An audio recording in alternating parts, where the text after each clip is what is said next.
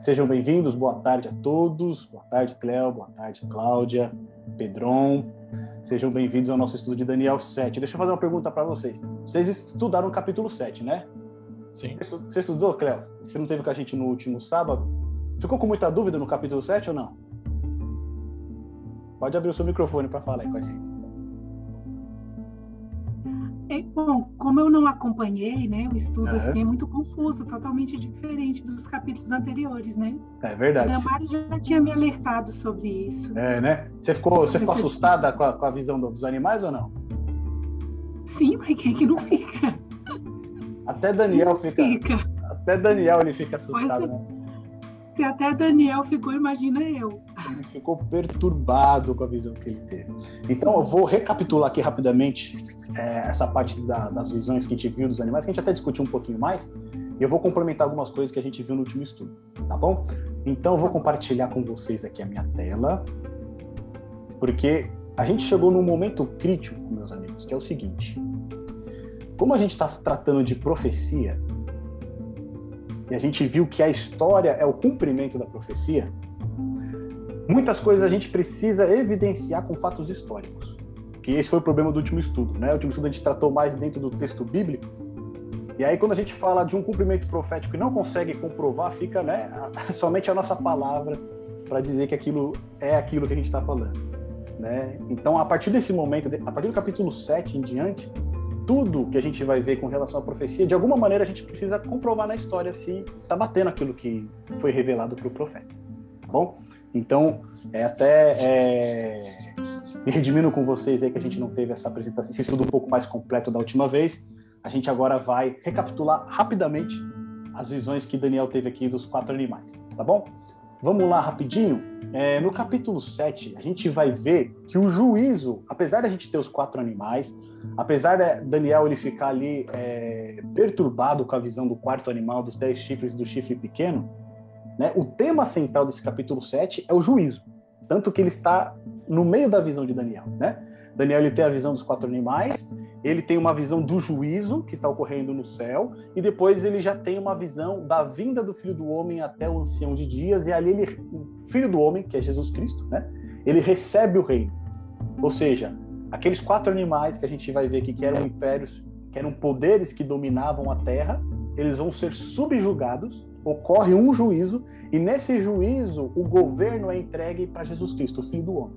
Algo muito semelhante que a gente viu lá na visão de Daniel, no sonho de Nabucodonosor, né, no capítulo 2. Nós temos os impérios, né, representados pelos metais, e no final uma grande pedra, que é o reino de Deus, que atinge a estátua, destrói ela, e aí o reino de Deus ele é estabelecido aqui, tá bom? Então a gente precisa ter isso em mente, que o, o foco do capítulo 7 ele é o juízo. Mas, apesar de ser o juízo, a gente sabe que os quatro animais ali é, é aquilo que nos chama a atenção, e principalmente o quarto animal e os seus chifres, tá bom? Então, é, pagando aqui, né, meu débito com vocês com relação ao último estudo que a gente teve, olha só, os quatro animais, a gente vai ver Deixa eu só puxar aqui rapidinho para gente. A gente vai ver que pelo estudo né, de, da, das profecias e pela interpretação bíblica, a gente vai ver que a gente teve uma ajuda né, de, de Isaac Newton, e ele mesmo estudando a Bíblia, ele chegou à interpretação do que seriam esses quatro animais. E ele disse o seguinte aqui para gente no livro que ele escreveu, falando a respeito de profecias de Daniel e Apocalipse, Isaac Newton, ele disse o seguinte: é, o fundamento de todas as profecias de Daniel está na visão dessa imagem formada por quatro metais. Então ele está falando que o fundamento de todas as profecias de Daniel estão nessa estátua dos quatro metais. Ou seja, todas as visões que Daniel tem, no capítulo 7, capítulo 8 e assim por diante, são fundamentadas nesse capítulo 2, que foi o sonho de Nabucodonosor. E ali ele diz que ela representa um corpo de quatro grandes nações que deveriam reinar sucessivamente sobre o mundo, a saber, o povo da Babilônia, os persas, os gregos e os romanos. Então, Isaac Newton, estudando a Bíblia e usando a Bíblia como a sua própria intérprete e comprovando esses fatos na história, chegou a essa conclusão, tá bom? E aí depois ele diz o seguinte: na seguinte, na visão seguinte, a das quatro bestas, repete-se a profecia dos quatro impérios, com várias adições, tais como as duas asas do leão, as três costelas na boca do urso, as quatro asas, as quatro cabeças do leopardo e os onze chifres da quarta besta, e o filho do homem que vinha com as nuvens do céu e que chegou até o ancião de, muito dia, de muitos dias sentado em julgamento. Então o que, que ele diz para gente? Que os quatro animais aqui do capítulo 7 são os mesmos impérios do capítulo 2. Só que agora a gente tem alguns elementos a mais na descrição deles. Né? A própria Bíblia vai dizer o seguinte: olha só, lá no Daniel capítulo 2, no verso 38 a 40, quando Nabucodonosor tem o sonho, Daniel diz o seguinte: Tu és a cabeça de ouro. E quem que era a cabeça de ouro? Nabucodonosor, Babilônia, certo? E depois ele diz: E depois de ti se levantará outro reino inferior ao teu, por isso que ele era de prata, o reino dos Medo-Persas. E um terceiro reino de bronze, o qual dominará sobre toda a terra. Esse quarto reino esse terceiro reino, o reino de bronze, a gente, acompanhando a linha histórica, é a Grécia. E olha que detalhe interessante que ele fala aqui. Ele diz que esse terceiro reino ele vai dominar sobre toda a terra. Quando a gente vê a influência grega na cultura e na sociedade, ela influenciou todo mundo, não é isso? E o quarto reino será forte como ferro, que a gente é, chegou à conclusão de que era Roma. Né? No capítulo 7, no verso 17, o próprio anjo que está dando a explicação ali para Daniel, ele vai dizer o seguinte: ó, estes grandes animais que são quatro, são quatro reis que se levantarão da terra. Então ele já deixa claro que esses quatro animais, essas quatro bestas, na verdade elas são quatro reinos, né? Seguindo a interpretação lá que o nosso amigo Isaac Newton passou para gente. Então, se a gente colocar em paralelo essas informações, né, a gente colocar as bestas e o sonho de Nabucodonosor da estátua, olha que interessante vai ficar. A cabeça de ouro, Babilônia. A parte de prata, os medopersas, representados pelo urso. A parte de bronze seria o leopardo com quatro asas e quatro cabeças, representado pela Grécia. E as pernas de ferro seriam representados por aquele animal terrível e espantoso que Daniel não conseguiu nem falar com o que ele se assemelhava. Não é isso? Então, a gente colocando né, eles em paralelo, a gente consegue ter essa mesma visão que Isaac Newton, Isaac Newton também teve. E aí, né, recapitulando, Babilônia, o seu domínio foi de 605 a 539, né, e a própria escritura ela representa Nabucodonosor pela dupla imagem de leão e águia. Lá em Jeremias capítulo 49, verso 19, vai falar que Babilônia é como um leão que se levanta. E no verso 22 vai se referir a ele como uma águia. A força do leão mais a velocidade da águia o torna quase invencível. E Babilônia era o melhor dos reinos, porque ele era o reino de ouro, tá certo? É, o animal ele tem as suas asas arrancadas, é levantado da terra, colocado em pé e recebe coração e mente de homem, que é uma alusão à experiência de conversão de Nabucodonosor no capítulo 4. Você vai se lembrar que ele agiu durante sete anos como um animal, né? E depois, então, ele levanta os seus olhos para o céu, aí ele reconhece que existe um Deus, o Deus Altíssimo. Então, até na descrição do leão, né, que é arrancado as asas, ele é colocado de pé, e é dado a ele um coração de homem, uma mente de homem, faz uma menção aí à conversão de Nabucodonosor. E aí um ponto interessante aqui que chama a atenção para gente, né, que no portão de Shitar, que era o portão ali de Babilônia, você tinha vários animais é, desenhados ali desse portão, e um dos animais que estavam ali desenhados era um leão com asas, tá bom? Então aí tem mais um fato curioso para a gente, identificando Babilônia como o leão que possuía as asas. Depois, aqui rapidamente a gente tem a extensão do Império Babilônico, tá? Então a gente percebe que eles dominaram ali realmente é desde o Golfo Pérsico, Pérsico até o Egito, né, até a metade da Turquia ali, toda aquela região ali da Palestina foi dominada pelo Império Babilônico. Na sequência a gente tem o Urso, que é o Império Medo-Persa. E aí tem alguns pontos importantes aqui. O urso ele é caracterizado pela sua crueldade. Uma espécie muito grande deste animal foi encontrado na média, inclusive. E o exército persa também ele era caracterizado pela sua agressividade e falta de disciplina. Depois do leão, o urso era o animal mais temido no Antigo Oriente. A gente vai ver na história de Davi que ele mata os dois, né? O leão e o urso também. O urso aparece na visão com um lado maior do que o outro né, uma descrição do urso que ele tem um lado maior do que o outro, que representa o desequilíbrio entre os medos e persas. Né? O Império Medo ele era mais forte, mas em determinado momento, Ciro, né, que representava a Pérsia, ele cresce e ele subjuga o Império Medo, tanto que depois vai ser conhecido apenas como Império Persa. Tá bom? E por último fala, o urso aparece com três costelas em sua boca, que seria uma representação dos reinos de Babilônia, Egito e Lídia, que Ciro precisou derrotar para que consolidasse então a supremacia do Império Persa. Né? Então, Ciro ele teve que conquistar esses dois reinos para que ele pudesse governar durante, é, sobre todo o Oriente ali. E aí, quando a gente vê o, a extensão do reino persa, né? ele pega tudo aquilo que era Babilônia, que Babilônia já tinha conquistado, mas ele conquista também toda a parte ali da Lídia, que era a Turquia, né? E a parte asiática também, onde está ali o Irã, próximo da Índia também, que já era a representação do Império Medo-Persa, também é, compôs né, esse Império Magnífico aí em toda a sua extensão. Depois, o quarto animal que nós vimos representa a Grécia, e aí tem uns fatos curiosos também a respeito dele.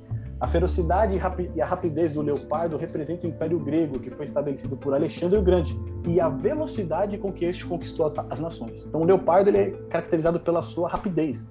E, e a ascensão do Império Grego-Macedônico ela foi muito grande. Né? O leopardo, apesar de menor, ele não teme atacar um leão ou urso.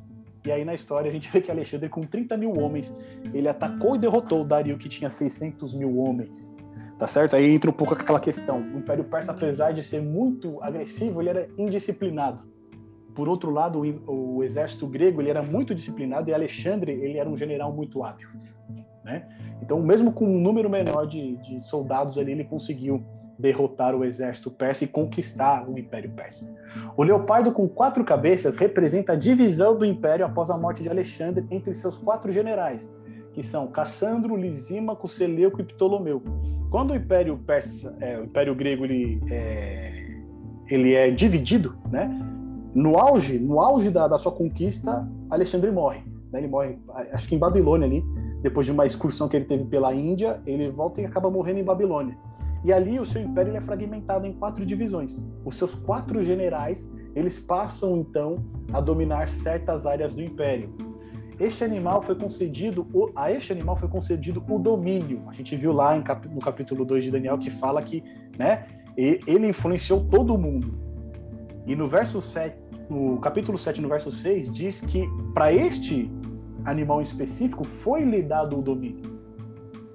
O que significa que é um domínio muito maior do que a conquista geográfica, ele envolve também um domínio cultural. E quando a gente olha para o Império Grego, né, a influência que ele exerceu no Império Romano e até os dias de hoje na nossa sociedade, ele é muito grande, né? Então a gente percebe que esse quarto animal representa a Grécia. E aí quando a gente olha aqui para a extensão do, do Império Grego, a gente vê que ele ainda é maior do que o Império Persa. Né? A gente tem ali as regiões do Mediterrâneo, da Grécia, eles são anexados e o império ele, ele se estende pela Ásia, quase ali na fronteira com a Índia. Então o Império Grego ele foi tremendo na sua extensão. E após a morte de Alexandre, olha só como é que ficou esse império. Ele ficou exatamente dividido em quatro. E aqui é um ponto interessante para a gente, ó. Na parte laranja que a gente tem ali da parte do Oriente, ficou sob o controle de Licima, que era um dos generais de Alexandre. A parte verde ela ficou sob o domínio de Antígono, que também era um dos generais de Alexandre, e a intenção dele era manter o Império Grego-Macedônico como um só. Só que o que aconteceu? Os outros quatro generais, Cassandro, Lisímaco, Ptolomeu e Seleuco, fizeram guerra contra ele. E aí, derrotando ele, que é esse, essa parte verde aqui do seu, da área que ele havia né, governado, eles dividiram entre eles. No final, ficaram só realmente os quatro impérios. Então, aqui a parte laranja de Lisímaco, depois a parte roxa de Ptolomeu. Depois a gente tem aqui essa parte laranja um pouquinho mais escura, que é, desculpa, de Lisímaco. Essa parte maior aqui do Oriente era de Seleuco. E aí a gente vai ter essa parte amarela aqui, que foi a parte de Cassandro. Então, esses quatro generais de Alexandre, eles derrotam o Antígono, que queria manter o império na sua totalidade, eles dividem as suas terras e fazem quatro reinos separados confirmando né, o que a profecia diz ali a respeito do leopardo com quatro cabeças. E por fim, aí a gente entra na parte de Roma, tá certo? Então, Roma, que teve o seu império de 168 a.C. até 476 depois de Cristo, né, ele é representado ali no sonho de Nabucodonosor pelas pernas de ferro e na visão do capítulo 7 como esse animal terrível espantoso que Daniel não conseguia identificar. E aí a gente tem alguns elementos também a respeito de Roma que diz o seguinte: os dentes de ferro que evocam as poderosas pernas de ferro da imagem de Daniel 2 representam a natureza destrutiva desse reino. O ferro aparece em conexão nas duas imagens, apontando ser o mesmo poder nas duas visões. E aí a gente tem os textos, tanto de Daniel capítulo 2, verso 40, quanto de Daniel capítulo 7, verso 7. Eles dizem quase a mesma coisa, olha só. E o quarto reino será forte como ferro, pois como ferro esmiuça e quebra tudo, como ferro que quebra todas as coisas, assim ele esmiuçará e fará em pedaços. E no capítulo 7 diz o seguinte: O quarto animal, terrível, espantoso e muito forte, o qual tinha dentes grandes de ferro, ele devorava e fazia em pedaços e pisava aos pés o que sobejava. Percebe que é a mesma. É, quer dizer, é o mesmo significado dos dois versos? Representando, assim, é a mesma entidade. O quarto animal é tão terrível e diferente dos demais que o profeta não encontra nenhuma imagem para referenciá-lo. E lá no verso 23, quando o anjo explica também para Daniel o que seria esse quarto animal, ele diz o seguinte: O quarto animal será o quarto reino da terra, o qual será diferente de todos os reinos, e devorará toda a terra e a pisará aos pés e a fará em pedaços. Ou seja, esse devorará toda, a terra, ou seja, ele vai conquistar toda a terra, ele vai passar por cima de tudo. E aí a gente tem uma citação aqui de uma dos fragmentos coletados aqui por Constantino.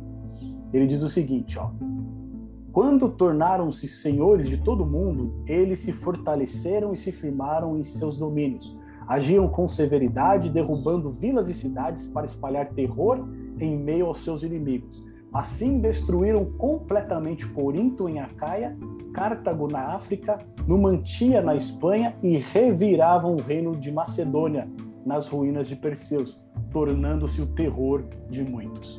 Percebe que até mesmo essa fonte secular né, quando ela vai expressar a respeito de Roma, né, ela está em harmonia com o que o texto bíblico também está nos revelando. Então aqui a gente fez a recapitulação rápida dos quatro grandes impérios, os quatro animais a princípio que a gente viu.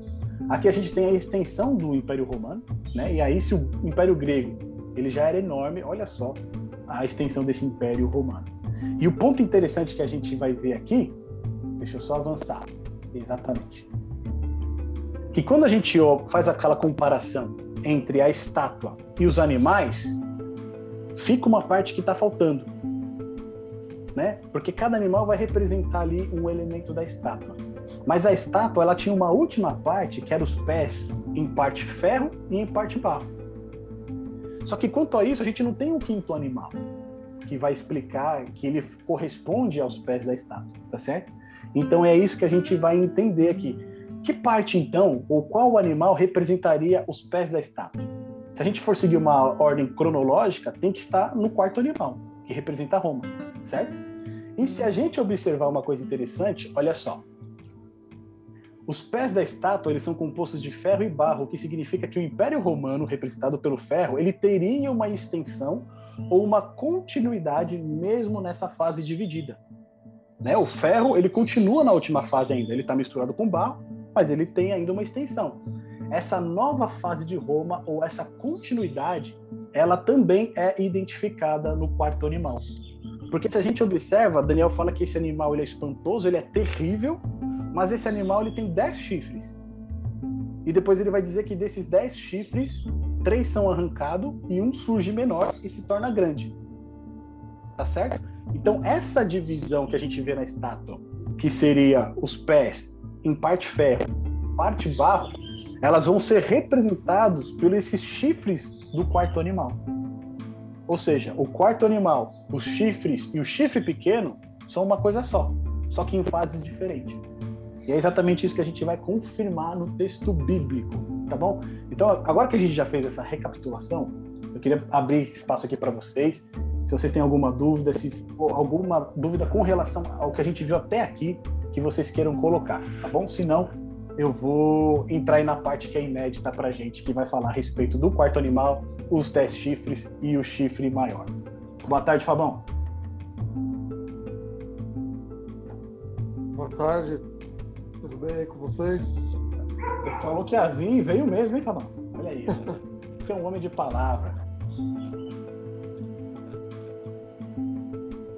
Tamo junto.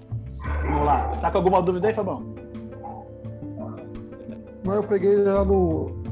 Já tava fazendo a explicação aí, mas tá tranquilo. Vamos lá então, gente. Como essa parte aqui ela é inédita, tá bom? Então aqui eu vou pedir para a gente fazer uma oração, para a gente poder seguir com o estudo. Até aqui foi só uma recapitulação, e daqui em diante a gente vai ver aquilo que a gente ainda não viu no último estudo, tá bom?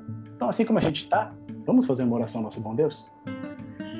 Pai querido, nós queremos te agradecer, ó Deus, porque o Senhor nos deixou aquilo que há de vir e aquilo também que já aconteceu revelado na tua palavra. Confirmando mais uma vez que essa palavra é a palavra de Deus. É a tua vontade para a nossa vida. Senhor, nos ilumina neste estudo, nos abençoa, fala ao nosso coração, revela a tua verdade e coloca ela dentro de nós. Nós pedimos pelo teu auxílio, pelo auxílio do Espírito Santo em nome de Jesus. Amém. Meus amigos, vamos lá. Então, aqui a gente viu até agora esses quatro animais, tá certo? E vimos que eles correspondem aos metais do sonho de Nabucodonosor. Só que a parte dos pés, que é em parte ferro em parte barro, ela fica sem um correspondente aparente na visão do capítulo 7. Só que isso é só aparente. Por quê? Olha só. A gente já viu que os pés ele tem um elemento ainda de ferro que representa Roma, tá certo? Então Roma ela continuaria ainda até o final, só que com uma outra roupagem. E aí quando a gente vai para o texto bíblico, olha que coisa interessante no verso capítulo 2, no verso 41 ao 43. E quanto ao que viste dos pés e dos dedos em parte de barro de oleiro e em parte de ferro, isso será um reino dividido. Aqui já está dando um spoiler do que está lá no capítulo 7. Ó. Será um reino dividido. Então os pés em parte ferro e em parte barro, será um reino dividido. Contudo, haverá nele alguma coisa de firmeza do ferro, ou seja, ainda vai ter partes fortes, pois viste o ferro misturado com barro de lodo. E como os dedos dos pés eram em parte de ferro e em parte de barro, assim por uma parte o reino será forte e por outra será frágil. A gente viu que, lá no capítulo 2, quando a gente fez o estudo, que essa divisão seria Roma dividida que daria origem à Europa, tá certo? E quando a gente olha para a Europa, é isso que a gente identifica. Tem alguns países que são mais fortes e outros países que são mais fracos, tá certo? A gente tem, por exemplo, a Alemanha, é, a gente tem a Inglaterra, que são países ricos, e a gente vai ter países que não são tão ricos assim, Grécia, né, entre outros. E olha o que diz no verso 43. Quanto ao que viste do ferro misturado com barro de lodo, misturar-se-ão com semente humana, mas não se ligarão um ao outro, assim como o ferro não se mistura com barro. E a gente sabe que a Europa, ela é composta, é, na, principalmente na época medieval, ela era composta de vários reinos, onde os reis desse, dessas nações, é, em uma determinada, é, eles tinham um parentesco, né? Era o primo do rei de não sei da onde, era o filho da rainha de não sei onde, então eles iam se misturando para de alguma maneira ali manter sempre o poder nas mãos deles. Mas aqui a profecia diz né, que assim como o ferro não se mistura com barro, também, apesar deles tentarem fazer a sua união, ela não vai dar certo. Quando a gente vai para o capítulo 7, nos versos 7 e depois no, no verso 24, olha o que está escrito para gente. Depois disso, eu continuei olhando nas visões da noite, e eis aqui o quarto animal, terrível, espantoso e muito forte, o qual tinha dentes grandes de ferro, ele devorava e fazia em pedaços e pisava aos pés o que sobejava era diferente de todos os animais que apareceram antes dele e tinha o quê? Dez chifres. Esse animal tinha dez chifres. E quando a gente vai para o verso 24, o anjo explica para Daniel que esses chifres são reis. Olha só. E quanto aos dez chifres daquele mesmo reino, se levantarão dez reis. Percebe que a própria Bíblia ela vai explicando, ela vai dando as dicas do que significa os símbolos. Então, os dez chifres que surgem do quarto animal seriam dez reinos que surgiriam daquele quarto animal. E é interessante que eu fiz uma observação aqui que os dez chifres, né, quando a gente contra, contrasta lá com Daniel capítulo 2, a estátua tem dez, dez dedos né, nos pés. Né, e, e, o animal, no o quarto animal, ele tem dez chifres. Ou seja, esses dez chifres seriam reinos divididos né, do quarto animal. O quarto animal ele iria se dividir e ali surgiriam dez novos reinos. Então, quando a gente olha para a história, e aí eu vou pedir ajuda aqui de novo do nosso amigo Isaac Newton, olha o que ele diz para a gente lá na página 47 do livro dele a respeito de Daniel e Apocalipse. Pelas guerras discutidas acima, o Império Romano do Ocidente, mais ou menos no tempo em que Roma foi cercada e tomada pelos godos, ele dividiu-se nos seguintes reinos: dos vândalos e álanos, na Espanha e África, dos suevos na Espanha, dos visigodos, dos álanos na Gália, dos burgúndios, dos francos, dos bretões, dos hunos, dos lombardos e de Ravenna. Então aqui a gente percebe que Isaac Newton também no estudo das profecias, ele identifica que esses dez chifres que seriam o, o Império de Roma do Ocidente dividido, eles seriam essas dez nações que iriam surgir. E olha que coisa interessante, será que ele está certo nessa, nessa análise que ele faz? Olha só, a gente percebe então que a partir de 476, que é quando o Império Romano no Ocidente ele cai, ele se divide. E vários eventos do século IV ou século VI marcaram um período de transição durante o qual as metades oriental e ocidental do Império Romano se dividiram efetivamente em 395. Então, a primeira divisão do Império Romano acontece em 395, quando você tem a parte oriental, que vai se tornar o Império Bizantino, e aí você vai ter a parte ocidental. Em 410, a cidade de Roma foi saqueada pelos visigodos e a partir daí, uma sucessão de povos invadiu as terras romanas. Os álanos, os suevos, os vândalos, os alamanos, os jutos, os ângulos, os saxões, os hunos e os francos. Isso aqui são relatos históricos a respeito da divisão de Roma. E por último, o Império Romano no Ocidente agonizou até 476, quando a cidade de Roma foi invadida pelos Érulos e o último imperador romano foi destituído. Ou seja, ali acontece a queda do Império Romano.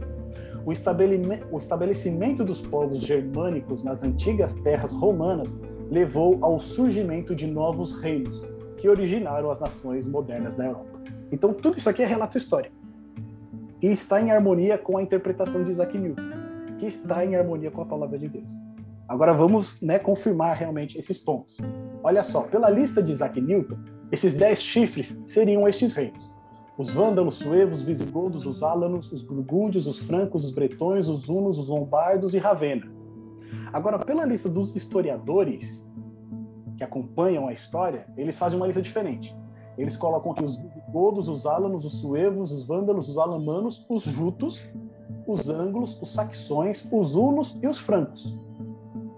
E uma lista feita por teólogos que estudaram a história e chegaram também à mesma conclusão, eles dividem também de uma maneira diferente. Eles colocam os germanos, os ostrogodos, os visigodos, francos, vândalos, suevos, burgúndios, érulos, anglo-saxões e lombardos.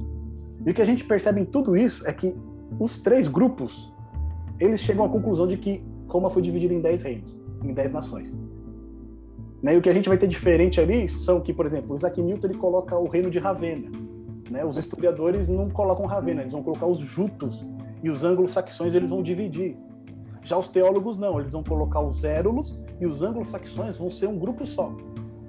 Mas ah, o essencial aqui para o nosso estudo é que todos esses essas três, né, Isaac Newton, os historiadores, os teólogos, eles chegam à mesma conclusão Roma ela foi dividida em dez nações, conforme foi dito na profecia. E aí quando a gente olha aqui para para a divisão do Império Romano, né? Então a gente tem a primeira divisão que ocorre, Roma Oriental é a parte rosa e a Roma Ocidental é a parte laranja. E depois, em 476, a gente vai ter a divisão do Império no Ocidente em 10 reinos. Tá bom? Então a gente vai ter os Álamos, a gente vai ter os vândalos, a gente vai ter os francos aqui, os suevos, os anglo-saxões. Então, eles vão né, invadir Roma, vão dividir o Império Romano no Ocidente e vão formar essas dez nações. Portanto, aqueles dez chifres que a gente vê que surgem desse quarto animal são esses dez reinos aqui que vão dar origem às nações europeias. Tá certo? Então, até aqui, a gente está confirmando na história aquilo que a interpretação profética nos revelou. Agora, um ponto interessante que a gente precisa agora compreender é o chifre menor que surge no meio daqueles dez. Tá certo? Olha só. Em Daniel, no capítulo 7, no verso 8, nos é revelado o seguinte: Estando eu a considerar os chifres, eis que entre eles subiu outro chifre pequeno. Então perceba, Daniel ele está vendo os dez chifres e de repente surge um chifre pequeno no meio dos dez. E diante desse chifre pequeno, três dos primeiros chifres eles foram arrancados. Então vamos fazer uma pausa aqui. Se a gente viu que aqueles chifres representam reinos, e a gente tem uma lista lá com dez reinos, depois surge um chifre pequeno, quando esse, esse chifre pequeno ele surge e cresce, ele arranca três daqueles outros chifres, ou seja, três daqueles reinos que estavam a princípio, que haviam dividido Roma, eles vão ter que ser destruídos, e eles vão ser destruídos mediante a ação desse chifre pequeno.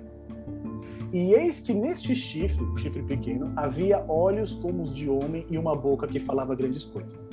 E aí a gente percebe uma coisa aqui né, anormal, né? Mas a gente viu que a profecia apocalíptica ela se caracteriza por isso, né? Ela tem elementos que são sobrenaturais, elas, fogem da realidade. Então esse chifre pequeno que Daniel vê, que surge, ele tem olhos de homem e uma boca que fala grandes coisas. Agora olha só, pela interpretação do verso 24, a gente entendeu que chifres são os reinos, tá certo? Então, o que seria esse chifre pequeno? Ele seria também um reino, só que menor do que os demais porque ele é pequeno. É-nos dito que ele surge no meio dos dez. E este reino, ele sobe, ele cresce e ele arranca três dos dez reinos. Ou seja, dos dez que existiam inicialmente, três são destruídos por conta dele. E esse chifre, ele se diferencia dos demais porque ele possui elementos humanos. E uma coisa interessante aqui no capítulo 7 é que o elemento humano ele está ligado à religiosidade. Por exemplo, quando a gente vê Nabucodonosor, é, Babilônia, representado pelo leão com asas, certo? O que, que acontece com esse leão com asas? As suas asas são arrancadas e ele é colocado de pé. E é dado a ele o quê? Um coração humano e uma mente humana. A conversão de Nabucodonosor a Deus. Certo? É um elemento religioso. Quando Daniel está tendo a visão do juízo, ele vai ver lá no verso 13 que eis que vinha nas nuvens do céu um como filho do homem, filho do homem, a, é, a representação humana, certo? A gente já viu que o filho do homem é Jesus. Né? Então, a figura humana, o filho do homem, é representado por Jesus. E aí, esse chifre, o que, que ele tem? Ele é um reino, como os demais, um reino político, mas ele tem elementos religiosos. Por quê? Porque ele tem os olhos e tem boca, que são elementos humanos. Então, por que, que ele é diferente dos demais? Porque além dele ter o poder secular, ele também possui um poder religioso. E você lembra que quando a gente fez o estudo no capítulo 2, a gente viu que o ferro misturado com barro representava justamente a união do poder estatal com o poder religioso, porque o barro faz menção à religiosidade, né? Adão foi feito do barro. Lá em Jeremias a gente vai ter a figura de Deus como um oleiro e Israel, o seu povo, como sendo um barro modelado nas suas mãos. Então a gente percebe que tudo está casando até aqui. Vamos seguir em frente. Olha o que diz aqui a respeito desse chifre pequeno, tá? A gente vai entender agora as atividades desse chifre para saber quem ele é. A gente já viu que os dez chifres são os reinos que dividiram Roma. Agora, qual é esse chifre pequeno? Olha só. Entre eles subiu outro chifre pequeno, diante do qual três dos primeiros chifres foram arrancados. A gente viu isso lá no verso 8. No verso 8 ainda diz que ele tinha uma boca que falava grandes coisas e esse grandes coisas, em algumas traduções, vai estar insolência ou astúcia. Tá? Então, ele não diz coisas grandiosas, ele diz grandes coisas, no sentido negativo. Depois, no verso 20, diz o seguinte: o parecer dele era mais robusto do que os dos seus companheiros. Ou seja, ele começa pequeno, mas depois ele se torna forte. E ele fica mais forte do que os outros que já, estiam, que já estavam lá. No verso 21 diz o seguinte: Eis que este chifre ele fazia guerra contra os santos e prevaleceu contra eles. E aqui é uma descrição interessante, porque a gente vê que nenhum dos outros poderes, os outros animais, né, eles fazem guerra contra os santos. Mas aqui, esse chifre em específico, ele faz guerra contra o povo de Deus. E não só faz guerra, como ele prevalece. No verso 24 diz o seguinte: E depois deles se levantará outro, qual será diferente dos primeiros, e abaterá três reis. Então a gente vê novamente a explicação do surgimento desse chifre pequeno, que ele vai ser diferente dos outros dez. E quando ele surge, ele vai destruir três daqueles dez que estavam lá. O outro ponto diz o seguinte: e proferirá palavras contra o Altíssimo, e destruirá os santos do Altíssimo, e cuidará em mudar os tempos e a lei. E eles serão entregues na sua mão, por um tempo e tempos e a metade de um tempo. Lá no verso 25 a gente vê essa descrição. Então você percebe que esse poder que surge ele acumula poder secular e poder religioso. E ao mesmo tempo ele está em guerra contra Deus. Porque no verso 25 diz o quê? Ele fala contra Deus, ele destrói, ele destrói os santos de Deus e ele cuida em mudar os tempos e a lei de Deus. E é dito que esse poder ele vai dominar sem nenhum outra né, concorrente, ele vai dominar durante um tempo, e tempos e a metade de um tempo. Então, se a gente né, resumir essas atividades aqui desse, desse chifre, ele é um reino que surge entre os dez e é continuação de Roma, tá certo? Ele é um reino que começa pequeno, ele é um reino que é diferente dos outros dez, é um reino que faz guerra e destrói, destrói três reinos dos dez, ele fala grandes coisas com astúcia, ele se torna mais forte que os sete reinos que restaram, faz guerra contra os santos do Altíssimo, ele profere palavras contra Deus, que no caso aqui é blasfêmia, ele destrói os santos do Altíssimo, ele muda os tempos e a lei de Deus, e por fim, ele dominará por um período de um tempo, dois tempos e a metade de um tempo. Então, aqui são essas atividades que são desempenhadas por esse chifre pequeno. E quando a gente vai no capítulo 7, realmente, né, Daniel ele gasta tempo sobre o quarto animal, os dez chifres e principalmente o chifre pequeno. Porque é algo que deixa é, ele perturbado. Né? E eu acredito que a perturbação de Daniel vem justamente porque ele compreende que esse chifre pequeno, ele não é só um poder secular, mas ele também é um poder religioso. E aí Daniel se pergunta como que um poder secular, né, ao mesmo tempo se torna religioso e pode perseguir o povo de Deus? Né? Muito da indignação e a perturbação de Daniel vem desse ponto. Então agora a gente precisa identificar se na história, assim como a gente tem feito até agora, existem fatos que comprovam a identidade desse chifre pequeno. E aí o primeiro ponto que a gente vai voltar aqui, a gente vai lá para a ajuda de Isaac Newton. A gente viu que até agora ele tem acertado na interpretação. E vamos ver o que ele fala a respeito desse chifre pequeno, lá na página 65 e 66 do seu livro. Reis representam reinos, como já foi dito. Portanto, o pequeno chifre é um reino pequeno. Era um chifre da quarta besta e arrancou três de seus primeiros chifres. Assim, temos que procurá-lo entre as nações do Império Latino. Olha só, então até aqui está em harmonia com o que a gente tem visto. Depois do aparecimento dos dez chifres, mas esse era um reino de um tipo diferente dos outros dez reinos, tendo uma vida ou alma que lhe era peculiar, com olhos e boca. Pelos olhos era um vidente, e pela boca que falava coisas grandes e mudava os tempos e as leis, era ao mesmo tempo um profeta e um rei. Olha a descrição de Newton. Tal vidente, profeta e rei é a igreja de Roma.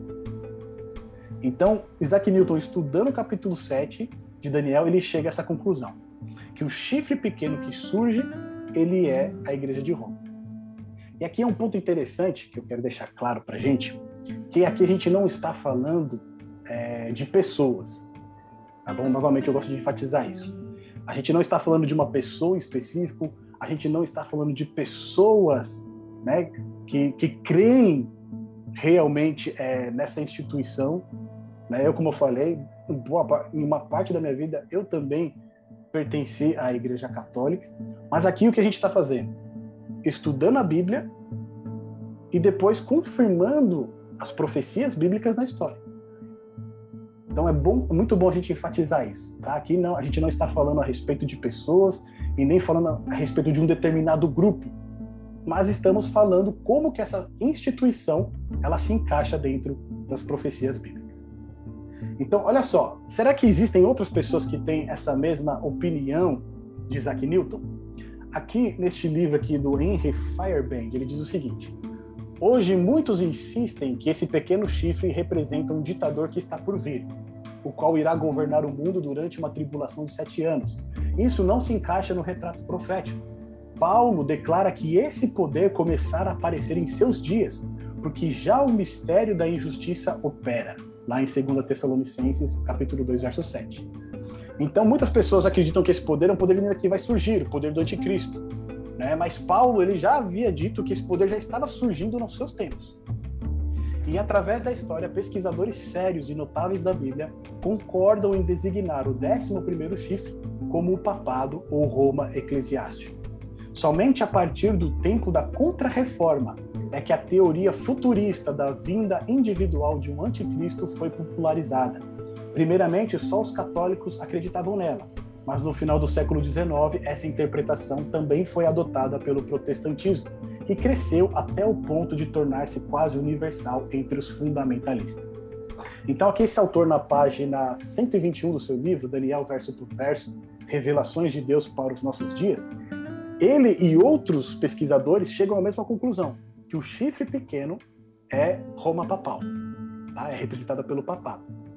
Só que a partir de um determinado momento, pela Contra-Reforma, né, que foi a Contra-Reforma da Igreja Católica, uma outra interpretação foi dada. Foi dada que esse chifre pequeno seria o poder do anticristo que surgiria somente no futuro.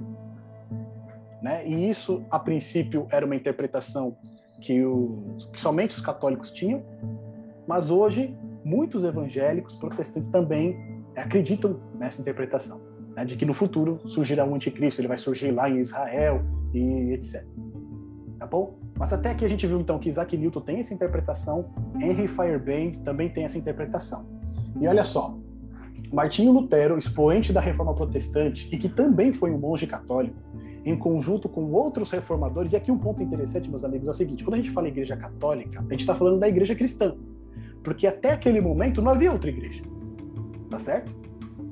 Era a igreja de Cristo, era a igreja cristã naquele momento, né? que estava encaminhando para a apostasia. E é isso que deixa Daniel indignado. E aí, se a gente olha todos os reformadores e protestantes, todos eles vêm da Igreja Católica, tá certo? Então, ali, Martinho Lutero, junto com outros reformadores, como João Calvino, Tomé, Tomé Kramer e John Knox, também identificaram o papado romano como a figura do anticristo, representada pelo chifre pequeno de Daniel 7. Então, aqui a gente tem um texto né, que fala a respeito da reforma e do papado. Então, esses líderes protestantes também atribuíam a figura do chifre pequeno a, de Daniel 7 ao papado. Depois, na confissão de fé luterana, na própria confissão de fé da igreja luterana, eles vão dizer que o papa ele é o anticristo, aquele que se exaltou a si mesmo acima e se opôs contra Cristo, porque não permite aos cristãos serem salvos sem o seu poder. Então, eles, no próprio credo deles, eles atribuem o, a figura do Papa como do anticristo. Por quê? Porque ele se exalta e se opõe a Cristo, porque ele não permite que os cristãos sejam salvos sem o poder papal.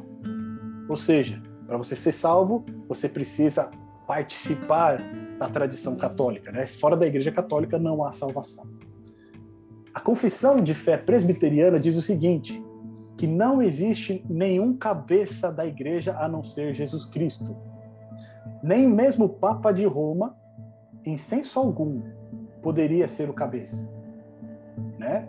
Mas ele é o anticristo, o homem do pecado e o filho da perdição, aquele que se exalta a si mesmo, né? É, na igreja contra Cristo e tudo aquilo que se chama a Deus.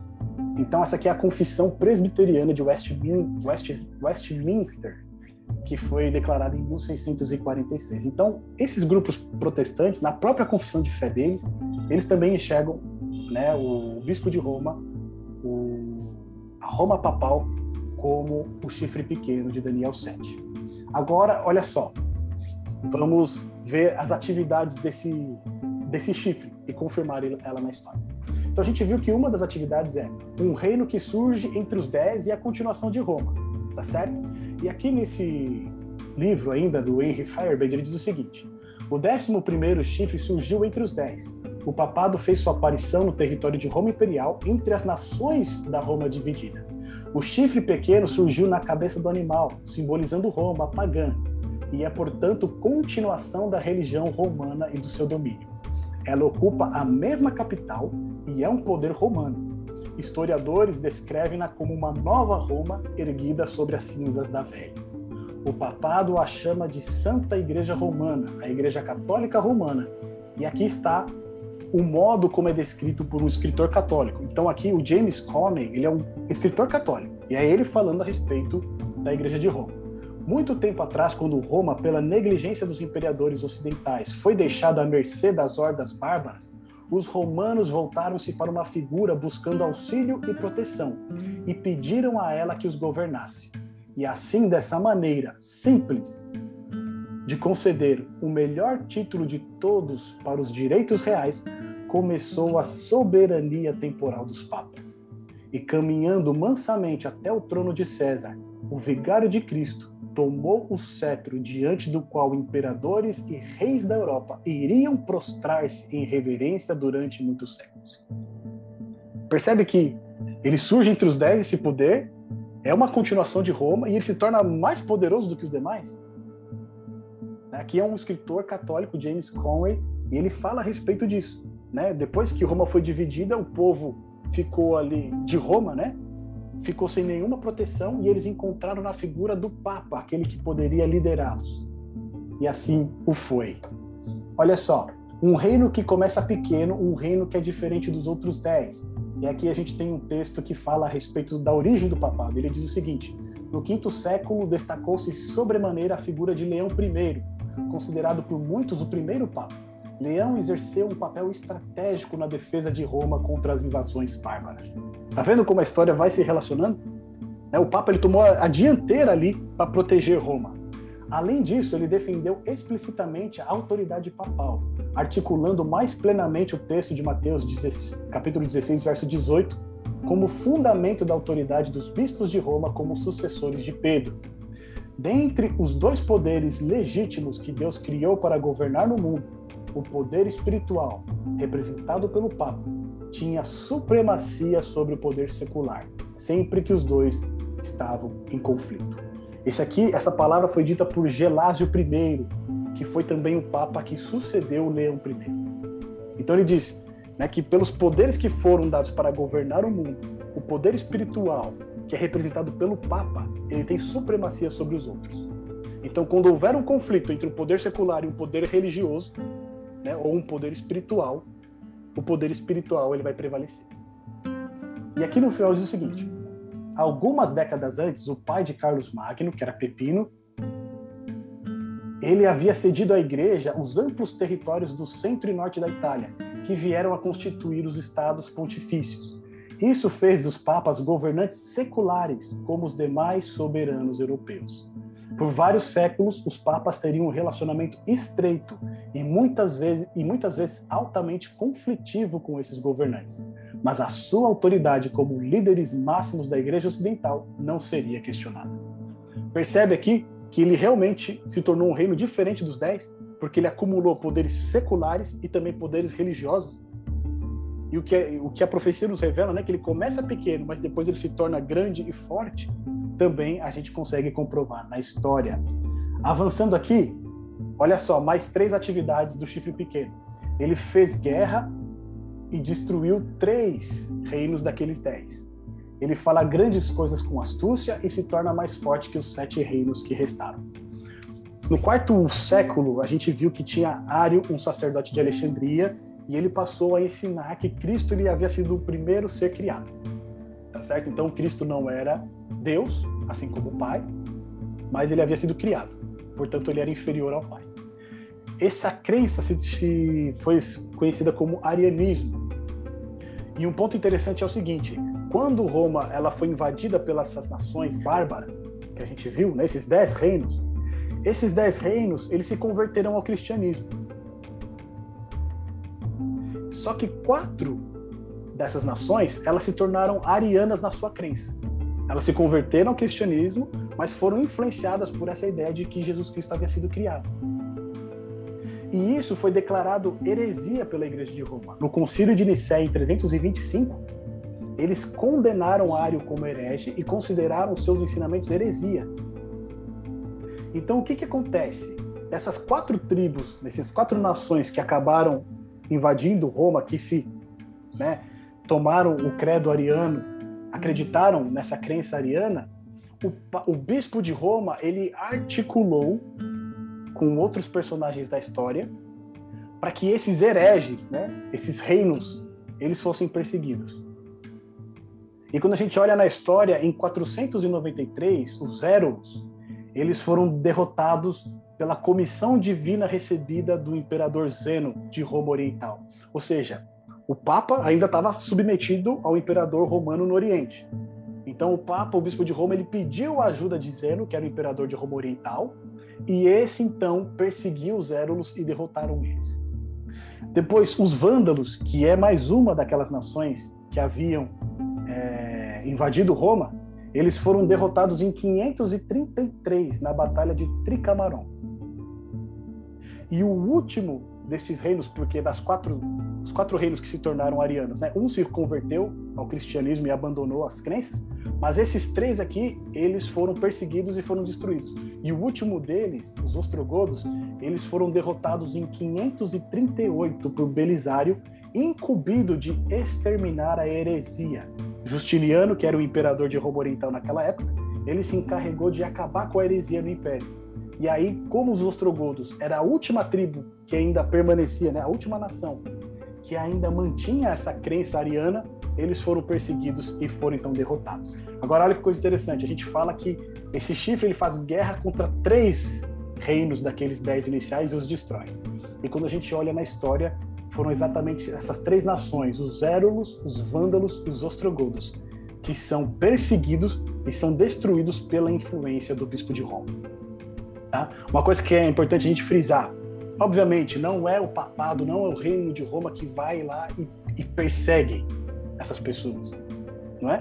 Mas ele usa das suas influências, das suas ligações, para fazer com que o poder secular cumpra o desejo deles. Né? E isso está naquela questão da visão do, do, chifre, que ele fala grandes coisas, né? com astúcias. Então, ele consegue convencer outros poderes a realizar aquilo que ele deseja. E aí mais um ponto aqui interessante é o seguinte: Justiniano, que foi imperador de Roma, é, ele procurou unir né, Roma Oriental e Ocidental através da religião.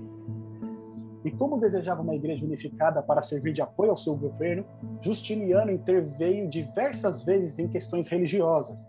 E para manter o apoio do Papa, ele procurou conciliar os ideais monoficistas com a ortodoxia defendida pela Igreja. Então, o Justiniano, que foi um, um, imperador bizantino, um imperador de Roma Oriental, ele queria unir os impérios novamente através da religião. E para isso ele tinha que manter o apoio do Papa. Na Europa Ocidental, aqui é um texto que foi extraído a respeito da Igreja Estatal do Império Romano, ele diz o seguinte: Na Europa Ocidental, por outro lado, a ideia de uma Igreja Universal ligada ao imperador de Constantinopla foi substituída por outra na qual a sede Roma era suprema. Ele diz mais: a Igreja Ocidental passou então a enfatizar o termo católica em sua identidade, uma afirmação da sua universalidade. Então é por volta desse período dos anos 500 que a Igreja de Roma se torna a Igreja Católica, porque ela não quer mais se limitar ao Império Romano do Ocidente, mas ela quer abranger o mundo inteiro. Ela não quer ser mais limitada ao que era o Império Romano no Ocidente. Né? Lembrando que o cristianismo ele se tornou a religião oficial do Império através de Constantino, mas agora ela quer ser uma religião universal, tá certo? Olha só, ainda falando a respeito disso, né? Vai ter uma carta de Justiniano em 533 que ele vai declarar o seguinte a respeito do bispo de Roma. Ele fala o seguinte, olha.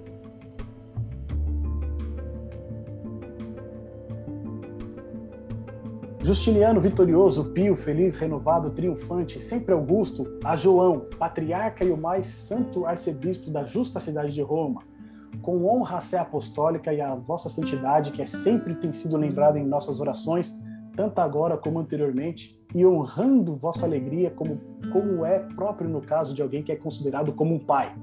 Nós nos apressamos em fazer ao conhecimento da vossa santidade tudo o que esteja relacionado à condição da igreja, uma vez que sempre tivemos o maior desejo de preservar a unidade da sé apostólica e a condição das santas igrejas de Deus como elas existem no tempo presente, para que permaneçam sem distúrbios ou oposições. Portanto, nós nos empenhamos em unir todos os sacerdotes do Oriente e sujeitá-los à sé da vossa santidade. Então, aqui Justiniano, o que ele faz? Ele havia um conflito entre a igreja do Oriente e a igreja do Ocidente. Na igreja do Ocidente, o bispo de Roma, o Papa, ele dominava os demais sacerdotes, mas ele queria ampliar também o seu domínio sobre os sacerdotes do Oriente. E os sacerdotes do Oriente não concordavam com algumas coisas que o bispo de Roma estava fazendo. Então aqui Justiniano ele tenta juntar a igreja de tanto do Oriente quanto do Ocidente, colocando os sacerdotes do Oriente sobre a sujeição do Papa. E no final dessa carta que ele escreveu, ele diz o seguinte: Vós sois o cabeça de todas as santas igrejas, pois nós nos empenharemos de todas as formas, como já mencionado, para aumentar a honra e a autoridade da vossa sé. Então aqui a gente percebe que realmente esse poder ele começa pequeno, ele cresce, ele é diferente dos demais reinos, ele articula para destruir três reinos daqueles iniciais, e no final ele se torna mais forte do que os sete reinos que restaram. Porque a gente vê que ele tem o apoio do imperador de Roma Oriental. Então, avançando mais um pouco, a gente vai ver mais algumas atividades desse chifre pequeno na história que diz o seguinte: faz guerra contra os santos do Altíssimo e destruirá os santos do Altíssimo. Quando a gente olha para a história, a gente vê principalmente três grupos que foram muito perseguidos na Idade Média pela Igreja de Roma. Um primeiro grupo são os valdenses. Diz o seguinte: em 1215, os valdenses foram declarados heréticos e sujeitos a intensa perseguição. O grupo foi quase aniquilado no século 17. E qual que era o problema dos valdenses? Os valdenses eram um grupo que não se submetia à Igreja de Roma. Eles não se submetiam à autoridade do Papa. E um fato interessante dos valdenses é que eles, diferente do Papa que ocupava né, a liderança da Igreja e dizia que ocupava aquela cadeira por herança de Pedro, os valdenses eles conseguiam puxar na sua árvore genealógica a sua origem como grupo até os tempos apostólicos. Né? Aquele, os discípulos dos apóstolos, aqueles que participaram junto com os apóstolos de Cristo, os valdenses eles conseguiam puxar a linhagem deles, das suas famílias, até a época apostólica. Ou seja, eles seguiam aquilo que estava escrito na Bíblia, eles não aceitavam uma outra autoridade. Eles copiavam suas próprias Bíblias né, de próprio punho, eles tinham a sua própria tradução, eles não usavam latim. Os valdenses eram um grupo que habitava ali nos vales da, da, da França e depois também no norte da Itália. Então, simplesmente por não se sujeitar à autoridade de Roma, eles começaram a ser perseguidos. E em 1215, no qual oficialmente denunciou os valdenses como uma seita herética, em 1211, mais de 80 valdenses foram queimados como heréticos em Estrasburgo. Esta ação inaugurou séculos de perseguição que quase exterminou o movimento. E aí a gente vai ter outros massacres. A gente tem o massacre de Merindol em 1545, o massacre na Calabria em 1560, a Páscoa de Piemonte em 1655, onde eles foram obrigados ou eles assistiam à missa ou então eles precisariam se retirar das terras.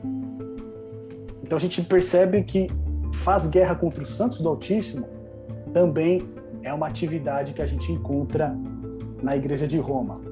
Olha só, depois tiveram os albigenses, né, com o fim de reduzir pela força o catarismo, um movimento religioso qualificado como heresia pela Igreja Católica. E aí a gente percebe uma coisa muito interessante. A gente viu que aqueles três primeiros reinos, eles foram exterminados porque eles não concordavam com uma doutrina da igreja, percebe? Por conta disso, a igreja declarou eles como heréticos e, através né, do seu poder, da sua influência, fez com que eles fossem perseguidos e destruídos. É a mesma coisa que a gente vê com esses grupos.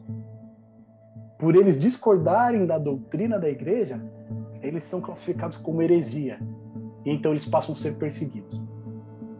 Nós temos outro grupo de huguenotes que eram protestantes franceses que também foram perseguidos a gente tem na história relatado a Inquisição, né, ou a Santa Inquisição, que foi um grupo de instituições dentro do sistema jurídico da Igreja Católica Romana, cujo objetivo era combater a heresia, a blasfêmia, a bruxaria e costumes considerados desviantes.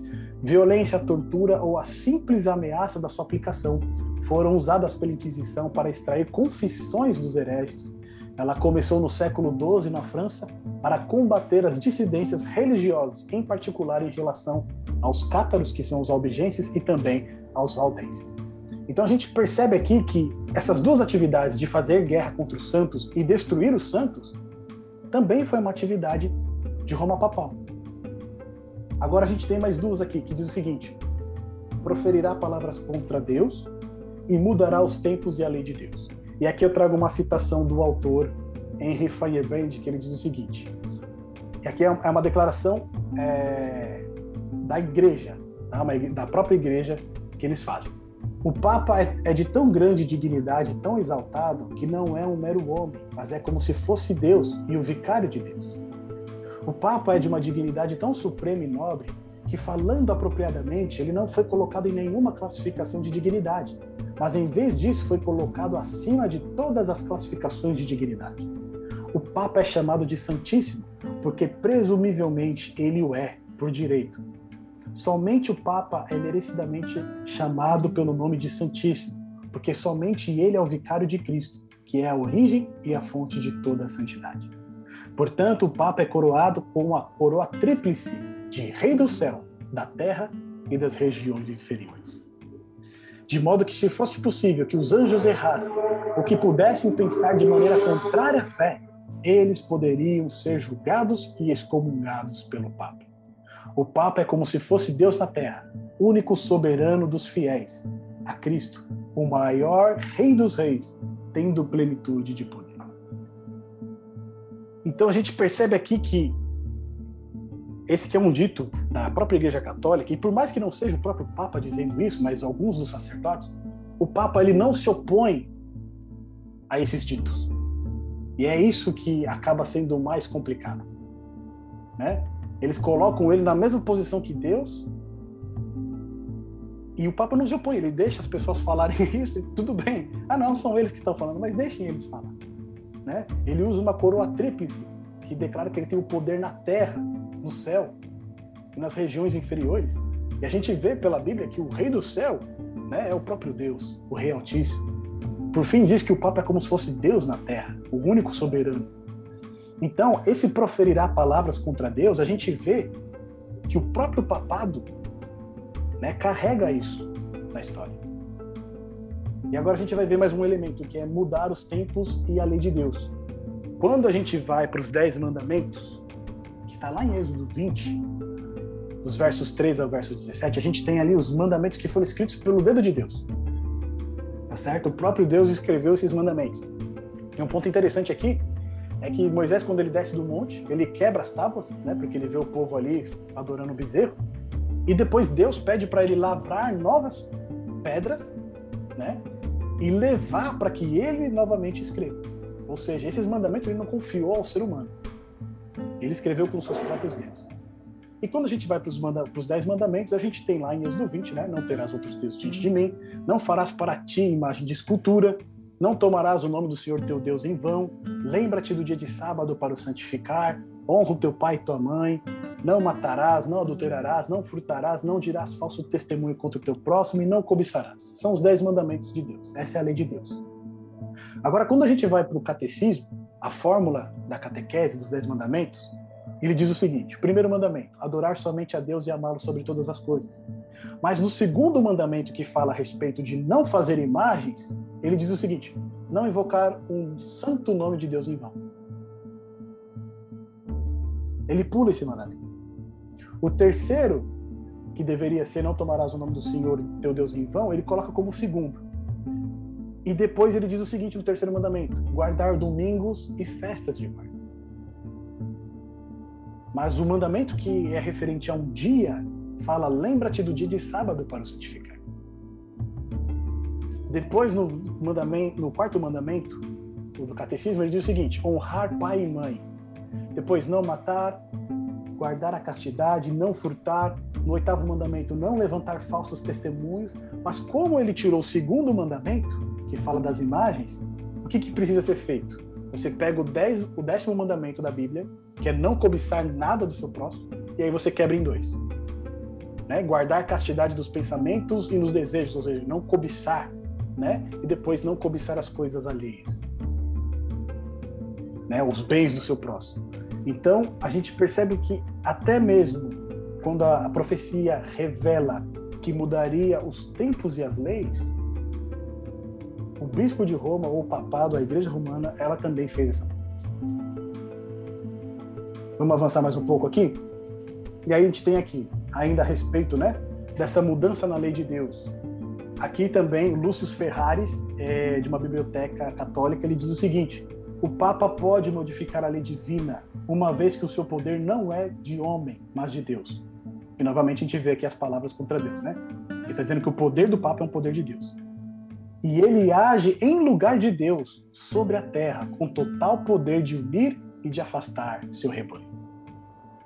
Interessante quando a gente vai para a Bíblia, diz que o nome de Jesus Cristo, né? É o único nome capaz de conceder salvação. E a gente não deve invocar nenhum outro nome que não seja de Jesus Cristo, nem no céu nem na terra.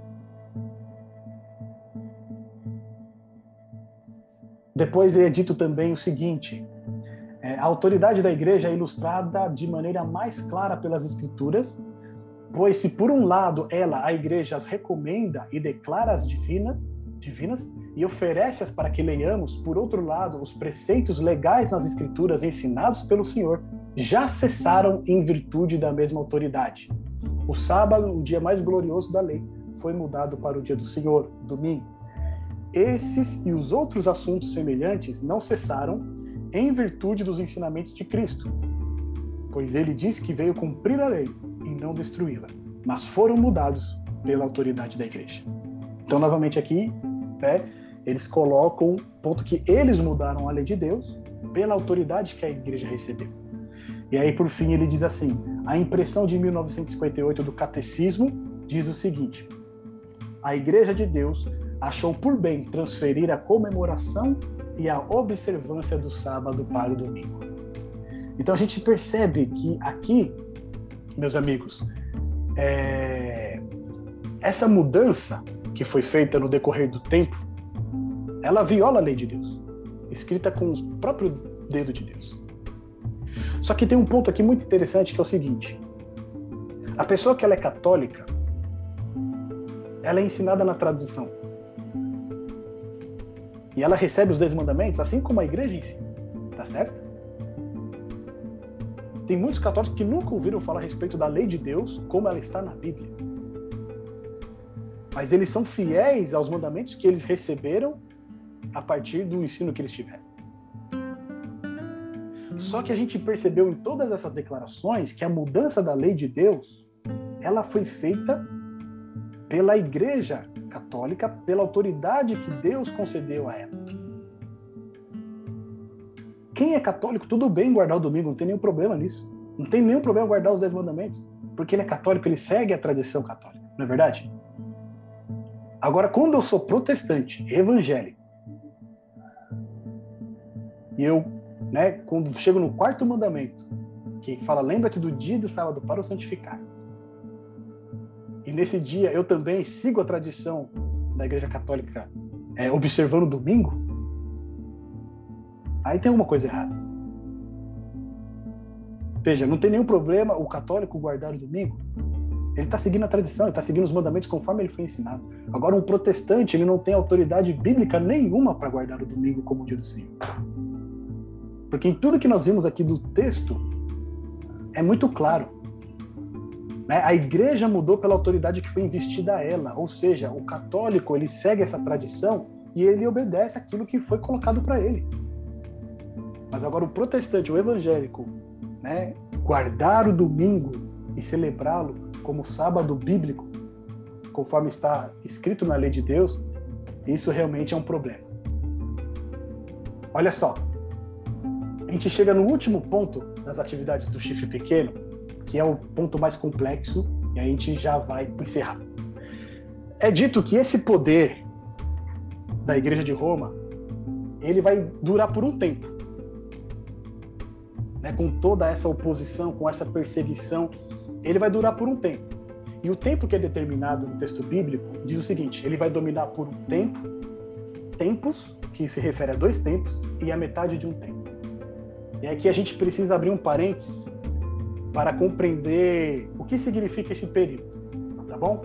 Os tempos do texto se referem a dois tempos. Portanto, o período do domínio do chifre pequeno seria um tempo, mais dois tempos, mais metade de um tempo, que seria o equivalente a três tempos e meio. Nós vimos no capítulo 4 de Daniel que tempos significa anos. Por tempo, esse poder seria dominado Por tempo, esse poder seria dominar, teria domínio por três anos e meio. Se a gente voltar lá no capítulo 4 de Daniel, a gente vai ver que Nabucodonosor ficou sete tempos naquela condição bestial, certo? Que foram sete anos.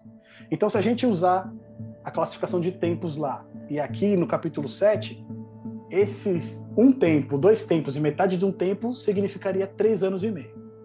No entanto, ao final deste tempo de domínio no texto bíblico, é dito o seguinte: este poder seria julgado e seria destruído, e o reino, o domínio e a majestade dos reinos debaixo de todo o céu serão dados ao povo dos santos do Altíssimo, e o seu reino será um reino eterno. Ou seja, se no final do governo, né, se no final do período deste poder há, ocorre um juízo e o reino é entregue a Jesus Cristo e aos santos do Altíssimo, como é que ele pode acontecer em três anos e meio, sendo que a gente viu que começou lá atrás? Portanto, o período de três anos e meio representa, dentro da visão, um período de tempo simbólico. Assim como os animais que nós vimos até aqui, eles são simbólicos, os chifres, né? Eles são simbólicos. Essa quantidade de tempo aqui, de três anos e meio, ela também precisa ser simbólica. E até mesmo a maneira como o profeta se refere a esse período, ela não é comum. Porque seria muito mais fácil ele dizer que dominaria por três anos e meio, em vez de falar que seria um tempo, tempos e metade de um tempo. Tá certo? Então, esse tempo relatado aqui em Daniel 7, que seria o tempo de governo desse do, da, de Roma papal, ele também é um tempo simbólico. E aí, para a gente chegar nesse tempo, a gente precisa compreender um ponto aqui, que é o princípio dia-ano. Um dia é igual a um ano. Olha só. Há bastante dados bíblicos que demonstram que, muito antes do livro de Daniel ser escrito, o pensamento hebraico estava profundamente impregnado de uma relação geral entre os termos dia e ano. Na própria genealogia de Gênesis 5, a gente vê: foram todos os dias que Adão viveu 930 anos e morreu. Então você tem uma relação entre dias e anos. Então isso está muito claro na mentalidade hebraica. Só que existe um outro ponto quando se trata em juízo profético. E o que a gente está falando aqui no capítulo 7 de Daniel, lembra-se, o ponto principal de Daniel 7 é o quê? É o juízo. Apesar da quarta besta, dos dez chifres, do chifre pequeno chamar mais a atenção do profeta e a nossa atenção, o ponto principal aqui é o juízo. Tá certo? Então, existem duas passagens que falam a respeito desses juízos proféticos, que são os juízos de Deus. E eles nos ajudam a entender a aplicação bíblica do princípio dia-ano. Um dia representando um ano. Então, Números 14, verso 34, a gente leu esse texto da última vez, e aí eu vou pedir, quem estiver com a Bíblia, lê pra gente. Números, capítulo 14, verso 34. E o outro texto que eu vou pedir para uma outra pessoa já preparar é Ezequiel, capítulo 4, verso 7. Tá bom? São esses dois textos que eles vão explicar pra gente esse conceito, esse princípio de um dia como um ano profético, quando se trata de juízo tá bom? Então, quem encontrar números 14, verso 34, pode abrir o microfone e pode ler para a gente, por favor. Segundo o número dos dias em que espiaste a terra, 40 dias, cada dia representado um ano. Levarei sobre vós a vossa iniquidade, 40 anos e tereis experiência do meu desagrado. Então, olha só, segundo cada dia que espiaste a terra, cada dia por um ano. Aqui Deus está proferindo um juízo contra o grupo de Israel que havia saído do Egito. Deus orientou Moisés a enviar um grupo de espias para olhar como era a terra de Canaã. Esse grupo ficou lá durante 40 dias e depois retornou. Eram 12 espias, um de cada tribo. Eles retornam. Quando eles retornam, só dois dão um testemunho favorável, confiando em Deus, né? Josué e Caleb. E os outros dez espias, eles vão falar: não, os homens de lá são gigantes, nós somos como gafanhotos perto deles, nós não temos chance, nós vamos ser destruídos. Então, em face disso, Deus profere um juízo contra o povo. Ele diz: cada dia por um ano, né, cada dia que vocês espiaram a terra, que foram 40 dias, cada dia por um ano, agora vocês vão vaguear pelo deserto. Ou seja, 40 anos, cada dia por um ano.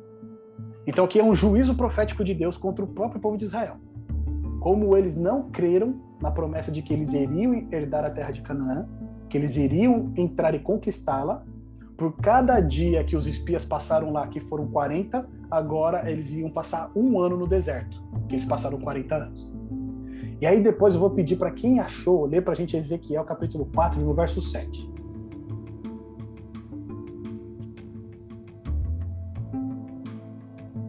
Alguém encontrou aí? Ou todo mundo procurou números? 40 dias te dei, cada dia por um ano. Voltarás, pois, o rosto para o cerco de Jerusalém, com o teu braço descoberto, e profetizarás contra ela. Então, aqui novamente, olha só, vai profetizar contra quem? Contra Jerusalém. Não é isso? É um juízo profético de novo de Deus contra a cidade de Jerusalém. E aí ele diz: 40 dias Lê, lê de novo, fala pra gente, por favor. 40 dias te dei, cada dia por um ano. Voltarás, pois, o rosto para o cerco de Jerusalém, com o teu braço descoberto, e profetizarás contra ela. Então, 40 dias te dei, cada dia por um ano. Ou seja, nessa profecia de juízo contra Jerusalém, novamente a gente vê que o dia ele representa o quê? Um ano. Então foram 40 dias representando 40 anos. Então a gente já deu para entender que quando se trata de um juízo profético, um dia representa um ano. Tá certo? A gente viu nesses dois exemplos aqui. Agora vamos aplicar esse exemplo ao período em que Roma papal iria dominar. Olha só, o calendário hebreu e o calendário babilônio, tá? Ele é composto de 12 meses com 30 dias. Portanto, um ano teria 360 dias. E aí depois eles teriam que fazer alguns ajustes para que o calendário ficasse de acordo com, a, com o calendário solar. Né? O calendário deles era baseado na Lua. E aí depois, passado alguns anos, eles tinham que fazer alguns ajustes para ficar igual ao calendário solar. Mas o calendário deles era um calendário de 12 meses compostos de 30 dias, o que daria 360 dias. A profecia fala de um período de 3 anos e meio, o que corresponde a 1.260 dias. Ou seja, um tempo ou um ano, que é equivalente a 360 dias, mais tempos ou dois anos, que é o equivalente a 720 dias, mas metade de um tempo, que seria meio ano, que representa 180 dias. Você somando todos esses dias, a gente chega a 1260 dias. Aplicando o conceito de tempo simbólico, representado pelo princípio dia-ano, nós então teremos um, um período em que Roma papal iria governar de 1260 anos. É isso que o texto bíblico está trazendo para a gente. Durante 1260 anos, o chifre pequeno, o anticristo, representado por Roma papal, eles iriam dominar com domínio absoluto ali na região da Europa. E aí olha só que coisa interessante. Quando a gente pega a história a gente vai ver lá que em 533, o imperador do Oriente Justiniano, ele declarou o bispo de Roma, ele escreveu uma carta, ele falou: "Vós sois o cabeça de todas as santas igrejas". Lembra que eu li essa declaração? E em 538, a última nação, que era os ostrogodos, que fazia oposição a Roma, porque eles, é, eles criam é, no arianismo, né? a última tribo que fazia oposição a Roma ali na Europa, ela é destruída. Ou seja, a partir de 538, então, o bispo de Roma, o papado, ele não tem mais ninguém que se oponha a ele no, na, na parte ocidental do império, na Europa. A partir de 538. Se a gente pegar o período que a Bíblia diz que eles vão dominar, que são 1260 anos, e a gente somar, certo? 538, que é quando a última tribo que fazia oposição a Roma é destruída, 538, mais 1260 anos, a gente vai chegar ao ano de 1798. E em 1798 a história declara o seguinte: a Revolução Francesa acabou com o poder papal. Nos textos diz o seguinte: em 15 de fevereiro de 1798, foi declarado o fim do poder temporal do Papa Pio VI e foi proclamada a República Romana, com o modelo francês. Quem depôs o Papa Pio VI foi o general Berthier, amando de Napoleão Bonaparte. Poucos dias depois, em 20 de fevereiro, o Papa foi expulso da cidade e morreu no exílio na França no ano seguinte. Olha como o cumprimento profético ele é perfeito. Ele nem se antecipa e nem se atrasa, mas ele chega no momento exato. Na profecia foi dito que o chifre pequeno, esse poder, ele iria dominar por um tempo, dois tempos e a metade de um tempo. Quando a gente entende como fazer essa contagem do ponto de vista profético, a gente chega a 1260 anos. Se a gente olha para o momento em que Roma consegue eliminar o seu último opositor ali na região da Europa em 538 e soma os 1260 anos que ela deveria é, governar ali sem oposição, a gente chega até 1798, que é o momento em que o papado ele é removido. Coisa fantástica essa. Olha só. E no entanto, quando a gente olha para tudo isso que acontece, né? A gente lembra que Daniel ele fica perturbado porque ele entende que houve uma corrupção dentro da igreja cristã, houve uma apostasia dentro da igreja cristã. Só que isso não era algo que estava oculto, inclusive para os apóstolos.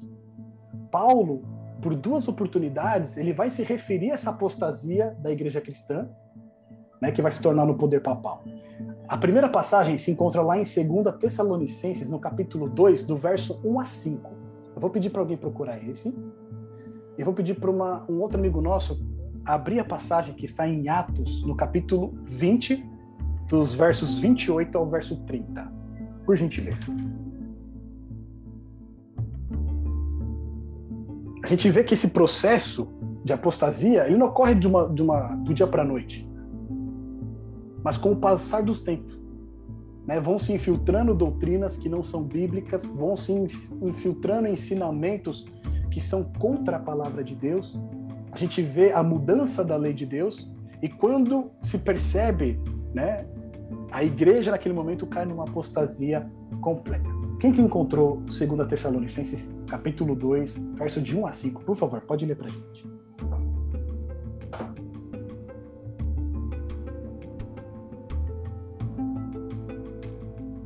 Irmãos, no que diz respeito a de nosso Senhor Jesus em nossa reunião com Ele, nós vos exortamos a que não vos removais da vossa mente com facilidade, nem vos perturbeis, quer por espírito, quer por palavra, quer por epístola, como se procedesse de nós, supondo que tenha chegado o dia do Senhor. Ninguém de nenhum modo vos engane, porque isso não acontecerá sem que primeiro venha a apostasia e seja revelado o homem da iniquidade, o filho da perdição, o qual se opõe e se levanta contra tudo que se chama Deus ou é objeto de culto, a ponto de ensinar-se no santuário de Deus ocultando-se como se fosse o próprio Deus.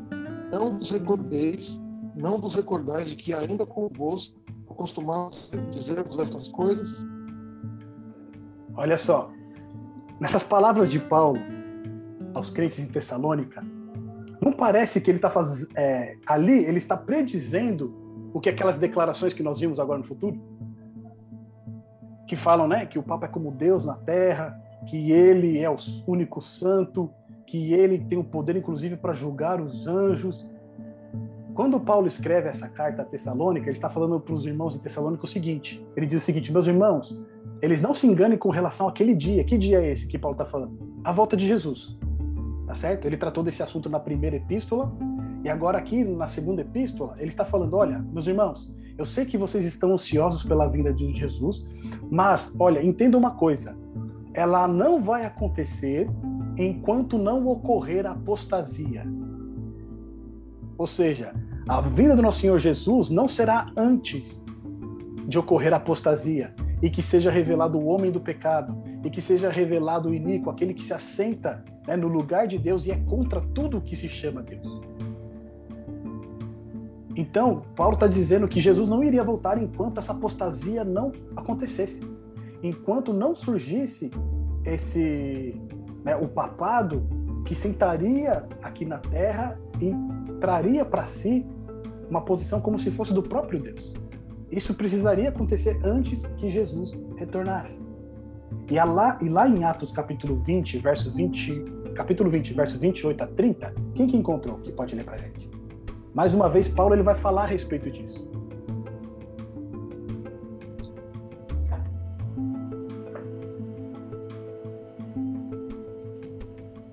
Atendei por vós e por todo o rebanho sobre o qual o Espírito Santo vos constitui bispos, para pastoreardes a igreja de Deus, a qual ele com, comprou com seu próprio sangue.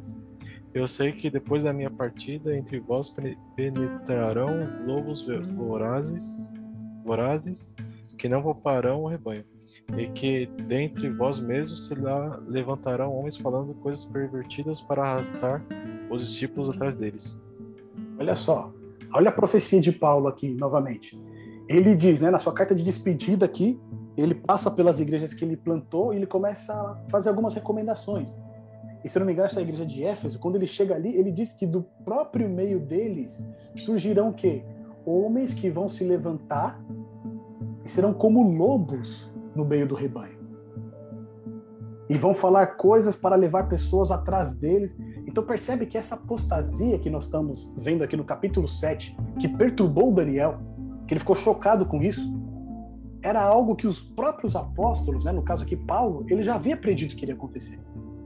Se nós lermos as epístolas de João, né, 1 João, 2 João e 3 João, João ele vai tratar também do tema do anticristo. Ele já vai falar que naquele tempo dele já estava entre eles. Né? Então o anticristo, entenda, meus, meus amigos, é, não é uma pessoa. Ele é um sistema.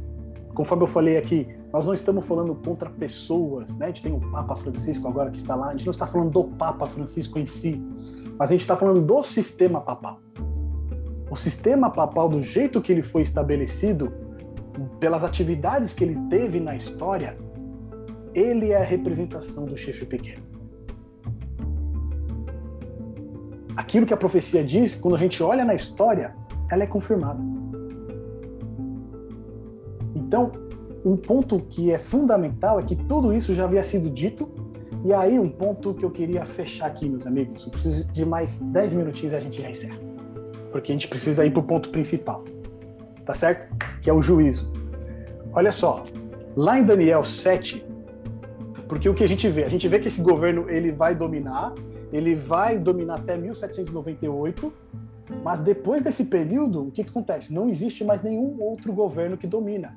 Simplesmente o reino é entregue a Jesus Cristo, ao Filho do Homem, tá certo? Então, olha o que está escrito lá em Daniel capítulo 7, vamos fazer uma retrospectiva lá, ó. No verso 9 ao verso 10. Daniel, depois de ver os quatro animais, ver os dez chifres e o chifre pequeno, que a gente estudou até agora aqui, ele vai ter a visão do juízo. Olha o que diz lá no verso 9 e 10. Eu continuei olhando até que foram postos um trono, tronos, e o ancião de dia se assentou, e a sua veste era branca como a neve, e o cabelo da sua cabeça como a pura lã, e seu trono era chamas de fogo, e as suas rodas de fogo ardente.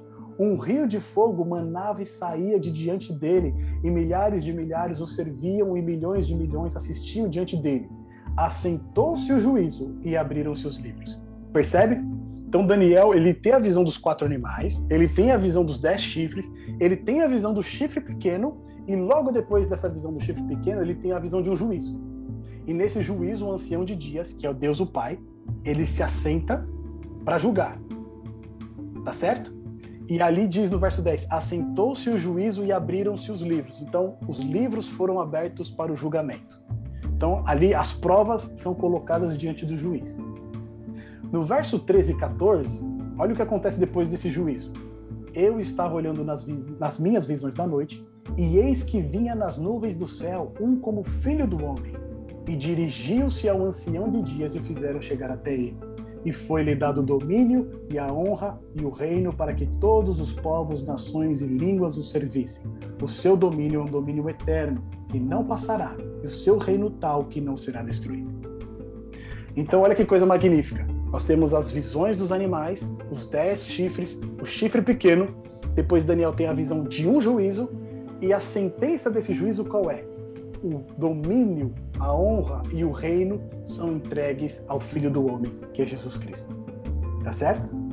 quando diz aqui no verso 13: E eis que vinha nas nuvens do céu, um como filho do homem, é Jesus Cristo. Ele está se dirigindo até o Pai, que é o ancião de dias. E quando ele chega até o Pai, o Pai entrega o domínio, a honra e o reino para ele. Percebem? Acabou o juízo e ali Jesus Cristo recebeu então o domínio, o reino e a honra. Se a gente analisar esse, esse capítulo 7, a visão de Daniel, a gente vê o seguinte: do verso 1 até o verso 8, a gente tem a descrição dos quatro animais, tá certo? Depois, nos versos 9 e 10, a gente tem a visão do juízo, que foi esses versos que a gente acabou de ler. E nos versos 13 e 14, nós temos ali o fim do juízo, que é o momento em que o filho do homem recebe o reino. Tudo bem até aqui? Tá certinho isso, certo? Então, descrição dos quatro animais, visão do juízo e fim do juízo. Vamos colocar isso na nossa em ordem, de acordo com a história, de acordo com tudo que a gente viu até aqui? Olha só. A descrição dos quatro animais, do verso 1 ao verso 8. A gente tem lá Babilônia, na sequência Medo-Persa, na sequência Grécia e depois Roma, e depois Roma papal, que é o período do chifre pequeno. Tá certo? Que é o correspondente à visão da estátua que a gente viu. Só que quando a gente tem a descrição aqui de Roma papal, que é representado pelo chifre pequeno, o que, que vem na sequência da visão de Daniel? A visão do juízo. Lá nos versos 9 e 10. Ou seja, após o período de soberania de Roma papal, que foi até 1798, a partir dessa data, em um determinado momento, o que iria iniciar no, no, no céu? Um juízo. E depois desse juízo, depois do andamento desse juízo, da conclusão desse juízo, o que, que acontece? O reino é entregue ao Filho do Homem. Percebe? Se a gente olha aqui na nossa história, nós estamos vivendo justamente nesse período em que o juízo está em andamento. Porque desde 1798, que foi o fim do poder de Roma papal ali, tá certo? Quais são as etapas que a gente tem na visão? A visão do juízo e depois do juízo o quê? O reino de Deus, ele é estabelecido. O reino ele é entregue a Jesus Cristo, o Filho do homem. O que está em completa harmonia com o que está escrito lá em Atos, capítulo 17, verso 31. Porquanto tem determinado um dia em que com justiça há de julgar o mundo por meio do homem, ou de um homem, que destinou. Quem é esse homem? E disso deu certeza a todos, ressuscitando dentre os mortos. O próprio Senhor Jesus é ele que está participando desse juízo. E esse juízo ele está acontecendo neste momento. Porque quando terminar esse juízo, o reino de Deus vai ser estabelecido. Quando terminar esse juízo, Jesus ele virá para reclamar este reino. Então, o momento em que nós vivemos hoje, em 2021, é um momento de juízo. Está acontecendo um juízo lá no céu. E uma coisa interessante nisso tudo, meus queridos amigos, é que assim muitas vezes a gente pensa que o juízo será só quando Jesus retornar. Tá certo? Porque lá em Mateus 25 vai falar que ele vai colocar os bodes de um lado e as ovelhas de outro, né? Então, o juízo será só quando Jesus retornar. Quando Jesus retornar, então aqueles que o aceitaram como seu Senhor e Salvador, estes serão salvos. Aqueles que não aceitarem estarão perdidos. Mas na realidade, ali também é um juízo. Mas o juízo que será na vinda de Jesus será uma confirmação do juízo que está em andamento no céu. Quando terminar aquele juízo que está sendo executado no céu, ali os nomes das pessoas que aceitaram Jesus, que entregaram a sua vida para ele, já vão estar definidos. E ele retorna para reclamar essas pessoas como suas, como seus súditos no seu reino. E o ponto mais interessante que a gente vê aqui em Daniel 7 é o seguinte, ó. Lá nos, nos versos 24 e 27, a gente vai confirmar essa visão, porque fala o respeito do seguinte: lá o anjo explica para Daniel a respeito dos dez chifres, do chifre pequeno, mas ele diz o seguinte lá no verso 25, ó, sobre o chifre pequeno: E proferirá palavras contra o Altíssimo, e destruirá os santos do Altíssimo, e cuidará em mudar os tempos e a lei, e eles serão entregues na sua mão por um tempo, tempos e a metade de um tempo, mas o juízo será estabelecido, e eles tirarão o seu domínio para o destruir e para o desfazer até o fim. E o reino e o domínio e a majestade dos reinos debaixo de todo o céu serão dados ao povo dos santos do Altíssimo. E o seu reino será um reino eterno, e todos os domínios o servirão e lhe obedecerão. Percebe que é a mesma, na explicação do anjo para Daniel, é a mesma ordem que nós vimos? Surge o quarto animal, os dez reinos, o chifre pequeno, depois do chifre pequeno. Um juízo é estabelecido e o reino então é entregue a Jesus Cristo e aos santos do Altíssimo.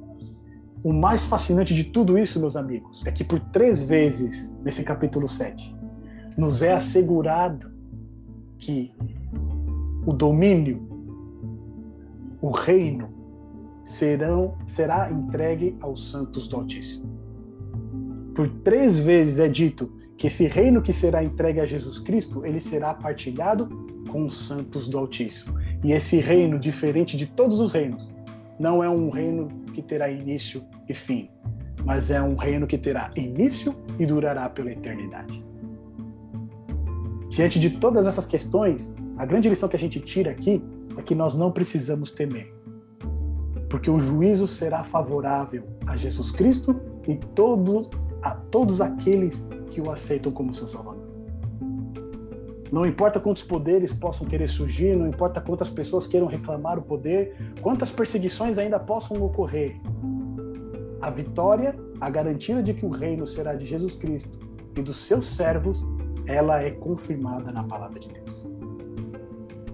Meus amigos, a gente encerra aqui o capítulo 7, que foi, na verdade, né, bastante extenso, bastante cansativo, mas eu espero que vocês tenham tirado lições preciosas desse estudo do capítulo 7. E agora aqui eu quero abrir o espaço para vocês tirarem as suas dúvidas e fazerem também os seus comentários. Ufa, acabou. Oi, Jefferson. Foi difícil, hein, Varão? Vamos lá, pode falar, Pedro. O... Quando fala da... nas partes contra os santos, né? Sim. Ele tá falando do povo de Deus, né? Exato. Ah, tá, entendi. É o povo de Deus. Sempre quando fala o povo, é os santos do Altíssimo, por quê? Você vai ver que quando o juízo ele é estabelecido, é dito o quê? Que o reino será de quem? Dos santos do Altíssimo. Percebe? Ou seja, aqueles que servem a Jesus, aceitam a Ele como seu Salvador, esses são os santos do Altíssimo. É eles que receberão o reino. E quando diz que esse poder ele persegue os santos do Altíssimo, significa que ele persegue aqueles também que seguem somente a Jesus como seu Salvador. Entendeu? Entendi. O que mais, gente? Tranquilo aí, Fabão? Que aula, hein? Aula nada, irmão. Que é só pela misericórdia. Se não é o Espírito Na Santo. verdade, o que eu queria te perguntar, assim, não ficou nenhuma dúvida de tudo que você explicou aí. É qual que é a outra visão, né, que, é, que o pessoal tem do anticristo? Essa a gente viu, né, na Bíblia, na profecia. Se Uhum. você sabe é, explicar qual que é a outra visão que eles têm desse anticristo que vai vir, eu queria entender isso daí. Tá. Se você É, souber. né? essa interpretação que a gente fez aqui, ela é uma interpretação historicista, tá? Então, quando a gente estuda profecia, a gente tem três me- meios de interpretar. Ou a gente interpreta através da história, que é a interpretação historicista, que era a mesma que os reformadores utilizavam, ou a gente tem uma interpretação futurista, que é o que a gente joga para frente esses eventos, ou a gente tem uma interpretação preterista, que é o que joga para trás, tá certo? Então a gente vai ver no estudo do capítulo 8 de Daniel que muitos, por isso que foi bastante importante a gente meio que refazer esse estudo do capítulo 7 e constatar na história, porque no estudo 8 do capítulo 8 a gente vai ver que essa profecia, essa visão, ela vai ser ampliada de novo. Então a gente teve a ampliação da estátua para os quatro animais e no capítulo 8 a gente vai ter uma ampliação dos quatro animais para dois, que é o bode e o carneiro. Nessa ampliação, de novo, a gente tem o, o chifre pequeno. Certo? E muitos intérpretes das escrituras, eles dizem que o chifre pequeno, no capítulo 8, ele seria Antíoco, que, é, que seria um dos, é, um dos governadores ali do Império Seleucida. Tá? Então eles vão falar que foi Antíoco Epifânio, que seria a representação desse, desse chifre pequeno. Só que essa interpretação, é, se a gente colocar né, todos esses parâmetros que nós temos utilizados, a gente vai ver que não casa. Porque o período que ele governa não bate. Né? O poder que é exercido também não bate, porque ele foi um governador pífio. Né? A gente vai ver que esse chifre pequeno é um chifre poderoso. A gente vê que ele cresce e ele, ele é mais forte do que todos os outros. Uma interpretação, então essa é uma, das interpretações. Uma interpretação futurista de Daniel 7, eles dizem que esse chifre pequeno é o anticristo que vai surgir no fim dos tempos. Só que o que eles falam? Para esse anticristo surgir, tem que ser construído o terceiro templo lá em Israel. Né? Israel, como povo eleito, ele precisa aceitar Jesus. E aí então o anticristo ele vai surgir lá em Jerusalém, na Terra Santa, e ali ele vai fazer guerra contra o povo de Deus. Só que o povo de Deus ali eles só referem a Israel, tá certo? Quando a gente vai para o Novo Testamento, a gente vê que todo aquele que aceita Jesus como seu Salvador, ele faz parte de Israel. Ele se torna descendente de Abraão. Tá certo? Então, essa, essa ideia, essa interpretação de que o chifre pequeno seria um anticristo que surgiria nos fins dos tempos, né, lá na terra de Israel, fazendo guerra contra os judeus, é uma das interpretações que as pessoas levam por esse lado. Só que quando a gente vai para a história e segue esse método que a gente utilizou, que é o método historicista, a gente confirma na história aquilo que a profecia revela, a gente percebe que esse chifre pequeno ele já surgiu e ele já teve o seu período de maior governo, vamos dizer assim, né? Porque assim, a igreja romana ela existe ainda hoje. Tá certo? mas o que acabou lá em 1798 foi o poder absurdo que eles tinham sobre as nações. Né? Hoje ela influencia de outros meios. Ela continua forte, ela continua poderosa. Esses dias eu estava vendo o Estado do Vaticano, que é um país, na verdade, ele é o país mais rico do mundo. Nem os Estados Unidos se compara a ele, entende? Tanto que quando os Estados Unidos estava em crise, por conta daquela bolha que teve, o único país que poderia socorrer os Estados Unidos era o Vaticano. Então você imagina, né? A sede do Vaticano, Roma, naquele tamanho, tem tanto dinheiro assim, tanto poder ainda. É, mas aquela supremacia que eles tinham na Idade Média, ela acabou em 1798. Mas conforme a gente viu na, na, é, tanto na, na, visão da estátua, né, quanto na profecia das bestas, esse poder ele vai durar até a volta de Jesus. Ele pode não estar é, tão visível como a gente per poderia perceber, né? Mas ele ainda continua influenciando, ele ainda continua é, trabalhando. Por exemplo, é, teve uma notícia recentemente para tratar essa questão da crise climática que está acontecendo, né? E o Biden disse que o Papa é a, o Papa Francisco é a pessoa que vai nos guiar numa solução para esse problema. Ele encarregou o John Kerry, né, que é um político americano, de tratar dessa questão climática junto com o Papa. Então você percebe que ele ainda exerce uma influência muito grande, porque a, a nação mais poderosa do mundo dá ouvidos ao que ele diz a respeito disso. Né? Então, quando a gente olha para a profecia de Daniel 7, a gente vê que realmente o chifre pequeno se encaixa no papado. No entanto, essa ideia de um anticristo surgir no fim do tempo, e é esse que seria o chifre pequeno de Daniel 7, a gente já descarta por conta da profecia. Mas isso não significa que não surgirá né, um anticristo personificado no fim dos tempos. Né? Porque hoje a gente viu que o anticristo é um sistema, né? todo aquele sistema que se opõe a Deus. Mas nos fins do tempo, realmente esse sistema ele vai ser personificado numa pessoa. Só que aí a gente não consegue dizer quem será essa pessoa. Né? É como, conforme a gente viu lá no começo, né? A profecia ela existe não para nos revelar exatamente o que vai acontecer, mas para quando acontecer a gente saiba que já foi predito pela palavra de Deus. Mas sobre essa interpretação do chefe pequeno de Daniel 7, tem pessoas que dizem que é o anticristo que vai surgir no fim dos tempos. Mas pelo, pelo método de estudo historicista que nós fizemos aqui, a gente vê que já foram cumpridos e se cumpriu aqui no papado.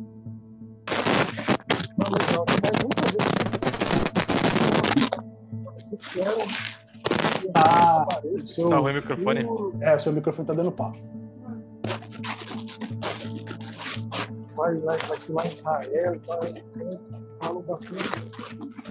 Tá no futuro, vai vir Legal. Está ruim o microfone?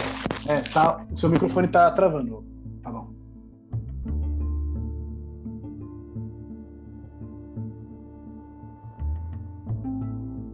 Aí. Tá microfone? É, acho que o fone ele tá dando mau contato. É, fone do Paraguai é assim mesmo. Não, mas era isso que entender, porque muita gente, né, eles têm essa crença, até um amigo estava comentando isso, de que espera o anticristo vir e que tem que acontecer alguma coisa lá em Israel e era eu queria entender mais ou menos como que é essa Então, essa crença aí, mas beleza, ficou bem explicado. então essa crença ela foi difundida na Contra-Reforma. Na Contra-Reforma, a Companhia de Jesus, que são os jesuítas, que inclusive o Papa Francisco ele é um jesuíta, eles eles é, criaram duas linhas de interpretação diferentes da historicista, que foi justamente a preterista e a futurista. Então, uma que joga as profecias de Apocalipse e Daniel para trás e uma que joga para frente. Então, eles criaram essa interpretação. E aí, é, uma dessas interpretações é que joga o anticristo como um chifre pequeno, mas que só vai aparecer no fim, no fim dos tempos. Mas essa é uma interpretação que surgiu dentro da Igreja Católica, que a princípio somente os católicos tinham ela, mas que no final ela se espalhou pelo, pelo, pelo mundo evangélico e protestante também.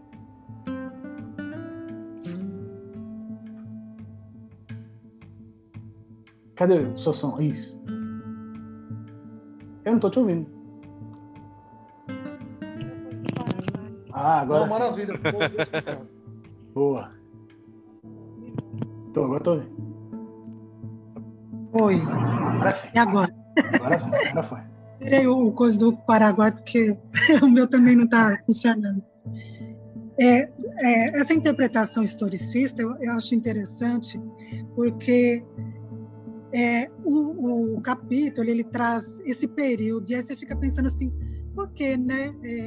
Ele especifica um tempo, dois tempos e metade de um tempo. Por que ele especifica esses três anos e meio, né? Uhum. E ela, é, por ele especificar esses três anos e meio, é que você vê, né, pela linha histórica, que Sim. essa interpretação é a que tem mais lógica, porque a Bíblia ela repete esse período é, é, no livro de Apocalipse, né? Sim, no capítulo três vezes. 11 de Apocalipse, no capítulo 12 de Apocalipse, ele vai falar novamente desse período, Sim. o período de um tempo, dois tempos e metade de um tempo. E na simbologia de João, em Apocalipse, ele fala exatamente o que Daniel viu em visão, que foi uma Uhum. perseguição ao povo de Deus. Então Exato. você vê que foi por acaso, né, que Daniel teve a visão e com um período de tempo determinado para que se pudesse encontrar na história esse, eh, né, o simbolismo desse, dessa profecia. Exato. né? Então você vê assim que é realmente o Espírito Santo, né, que inspirou, Deus que que de- deixou, porque quando você vai lá para Apocalipse você vê que é exatamente o mesmo período, né, e- só que usando outros símbolos, né, Sim. vai falar também de uma perseguição dessa idade média, da, da idade das trevas, né? Então você vê que é, é a, é a interpretação que faz mais sentido, né? Na Muito verdade, você vê um cumprimento com bases, né? Com Sim. bases na história. Exatamente. Muito bom. Agora, sabe o que eu achei interessante? Que eu estava lendo Apocalipse, estava fazendo um estudo de Apocalipse aqui, aqui na igreja, É. no capítulo 17. E quando João tem a visão das mulheres, né? A mulher vestida de sol e a mulher vestida de escarlate, montada sobre uma besta, montada sobre um animal, né? Uhum. João ele tem a mesma reação de Daniel. Fica intrigado, né? né? O Daniel, no final da visão, ele fica assim atônito, né? Ele fica surpreso, ele fica assim, é, como pode ser isso, né? Aí, então o anjo, Essa apostasia, né? é, o anjo fala: não, não se preocupe, são reinos, mas isso vai passar, porque o reino de Deus vai se estabelecer. E João, ele, tem a mesma reação, ele fica atônico, ele fica perplexo depois da visão, né? É. Porque a mulher diz que está embriagada com o sangue dos santos. Uhum. Então João fala: Senhor, mas como pode, né, uma igreja se embriagar com o sangue dos santos? Então o anjo também diz para João: mas não se preocupe, né, porque Miguel, é, Jesus, né, Uhum. o Cordeiro Cordeiro. vencerá, o Cordeiro e os seus seguidores vencerão. Eles vão pelejar, vai haver uma peleja, vai haver esse conflito, mas no fim o, o Cordeiro sairá vencedor. Então a preocupação do céu não é, é nesses detalhes, na verdade, né? É em garantir né, que o futuro que Deus prometeu ele vai cumprir. Amém. Isso eu acho, eu acho importante desse capítulo. Sim. Que é o grande ponto, né? Por três vezes ele repete, né? O reino será entregue aos santos do Altíssimo.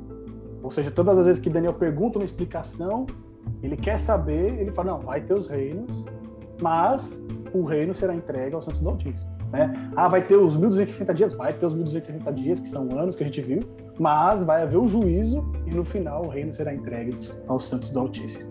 É o conforto, né? A esperança que ele traz para a gente através da palavra, revelando que não importa a situação que nós esteja passando, mesmo uma situação de talvez de perseguição, de angústia, né? No final o reino será entregue aos santos do Altíssimo. Cléo, Pedrão, vocês querem fazer alguma colocação? Eu quero dizer que eu estou impactada. impactada? Você tá, você tá igual o Daniel. Absolutamente impactada. Tá igual o Daniel. Exatamente. Daniel no verso 28. Porque esse, é esse, esse paralelo histórico, né, assim, que você fez, que foi feito aí, que você falou com muita propriedade, realmente é uma coisa de deixar a gente impactado, porque a gente lê e não, não a, gente, a gente com essa nada de sabedoria que a gente tem, né? Zero sabedoria que a gente tem. A gente tenta ficar linkando uma coisa com a outra, né? E não consegue chegar a essa amplitude que você chegou aí. Então, estou impactada. Sério, muito bom mesmo. Então, é, mas assim, eu digo que essa, esse estudo aqui eu tive que pegar em cada lugar e consultar e livro e tanto que eu falei, né, no sábado passado a gente, vamos dizer assim, a gente molhou os pés, né, no capítulo 7. Porque realmente, se a gente não pega todo esse aparato histórico para demonstrar confirmação, fica somente a nossa palavra, né? Aí eu falo, não, aqui é chifre pequeno, é Roma Papal, mas como é que é Roma Papal? Você precisa mostrar os pontos na história, como que isso foi se dando até que conclua e a gente chegue a essa conclusão com fatos, né? Com a palavra de Deus e os fatos apresentados. Não é opinião de pessoas, não é opinião é, de, de, de, de líderes, etc. Então quer dizer que você ficou igual o Daniel, que você ficou muito se perturbar os meus pensamentos e mudou-se em mim o meu semblante. Mas que bom que, que bom que deu para chegar nessa compreensão, né? Que bom que nesse estudo essas nuvens que tinham aí sobre o texto elas foram dissipadas. Deus abençoe. Sim, foi. foi. Amém. É, e aí, Pedrão? Tem alguma dúvida aí? Não, tem não. Ficou claro Só... aqui? Ficou claro sim. Só uma consideração do, do final do capítulo da, da volta, né? Uhum. Que também vocês falaram do. do, do não é teorias que falam, né? Como fala, é. Vocês falaram? Do quê? De colocação, por exemplo, de futuro, ser colocação desses fatos, interpretações. Também é, não lembrar também atual, né? Que é a interpretação hollywoodiana, né? Ah, sim que é, que é, a, mais, a, é a mais fácil de vender. Sim. E é a mais que mais, mais espalha no mundo, né? Exatamente. E se você for ver, a interpretação hollywoodiana ela tem muito dessa questão futurista, né? Uhum. Ela joga lá para frente, né? O desastre, o fim do mundo, vai surgir uhum. lá um elemento. E não somente, é, na hollywoodiana também, é, por exemplo, até na Record recentemente ela teve uma novela Apocalipse, onde ela tratou também dessa maneira. Né? E você vê muitas pessoas levando por esse nossa, você viu mesmo o anticristo surgindo, né? Aí você viu o arrebatamento acontecendo tal, e as pessoas, isso entra no imaginário das pessoas, e se as pessoas não têm uma, um fundamento bíblico né, em relação à profecia, ela olha para aquilo, não, vai ser isso mesmo que vai acontecer. Né? É desse jeitinho que está sendo apresentado mesmo que vai acontecer. Mas é por isso que cada vez mais a gente precisa se apegar ao que a Bíblia nos ensina, né? E não o que a mídia nos apresenta, não o que as pessoas têm falado, youtubers têm falado, não. É o que a Bíblia apresenta e aquilo que a gente consegue comprovar na história. É isso. É nisso que a gente se apega, né? A gente não se apega em nenhum outro termo. E a gente, graças a Deus, pela iluminação do Espírito Santo, tem chegado a essa compreensão e tem constatado que essa compreensão ela, ela é verdadeira. Fechado, meus amigos? Estendi, a gente estendeu um pouquinho mais, mas era necessário a gente chegar nesses pontos. No próximo sábado a gente vai falar sobre Daniel capítulo 8 e eu já vou antecipar para vocês. Capítulo 8 ele vai ser uma ampliação do capítulo 7. Então os elementos que a gente viu aqui, os quatro animais, eles vão ser ampliados no capítulo 8, mas agora vão ser dois animais só. Tá? Então eles vão ser ampliados. Você vai ver que no próprio texto ele já vai revelar quem são esses animais, quais são os reinos que representam esses animais. Vai novamente surgir um chifre, a gente vai ver que esse chifre também é, é uma ampliação do chifre pequeno de, do capítulo 7. Só que nesse capítulo 8 a gente vai entrar num ponto que a gente só vai conseguir esclarecer no capítulo 9. Tá? Que é um período aí de quanto tempo vai durar é, é, assim é, todo esse domínio que o chifre pequeno impôs, né? toda essa blasfêmia que ele causou, toda essa essa a mudança dos tempos da lei, quando que isso vai chegar no fim? Quando que isso vai ter um fim? Então, a gente, no próximo estudo de Daniel capítulo 8, vocês já estão vacinados com relação ao que a interpretação profética dos animais e dos elementos que vão apresentar aí, tá bom? O estudo está dando um zoom. Tá dando Daniel, zoom? É, o Daniel, ele tá... É, isso, é. Ele está focalizando, né? Capítulo 2, né? Aí é uma coisa ampla. É. Aí depois, no capítulo 7, ele já reduz para 4. E agora ele vai tratar de aspectos mais profundos e específicos com dois animais, né? Isso. Vai dando um zoom para o juízo, na verdade, que é, que é como você falou, né? Sim. O assunto principal de, de, de, Daniel né, é o juízo que está já ocorrendo. Exatamente. Que muito, é, muitos desconhecem, né? Exatamente. E apesar do, do, do, livro de Daniel ter essas divisões de capítulo, né, a gente sabe que o, livro, quando ele foi escrito, ele não tinha divisão nenhuma, né? E esse tema central do juízo, ele começa lá no verso 9 do capítulo 7, e ele vai até o, cap, até o capítulo 8, lá no verso. Cadê?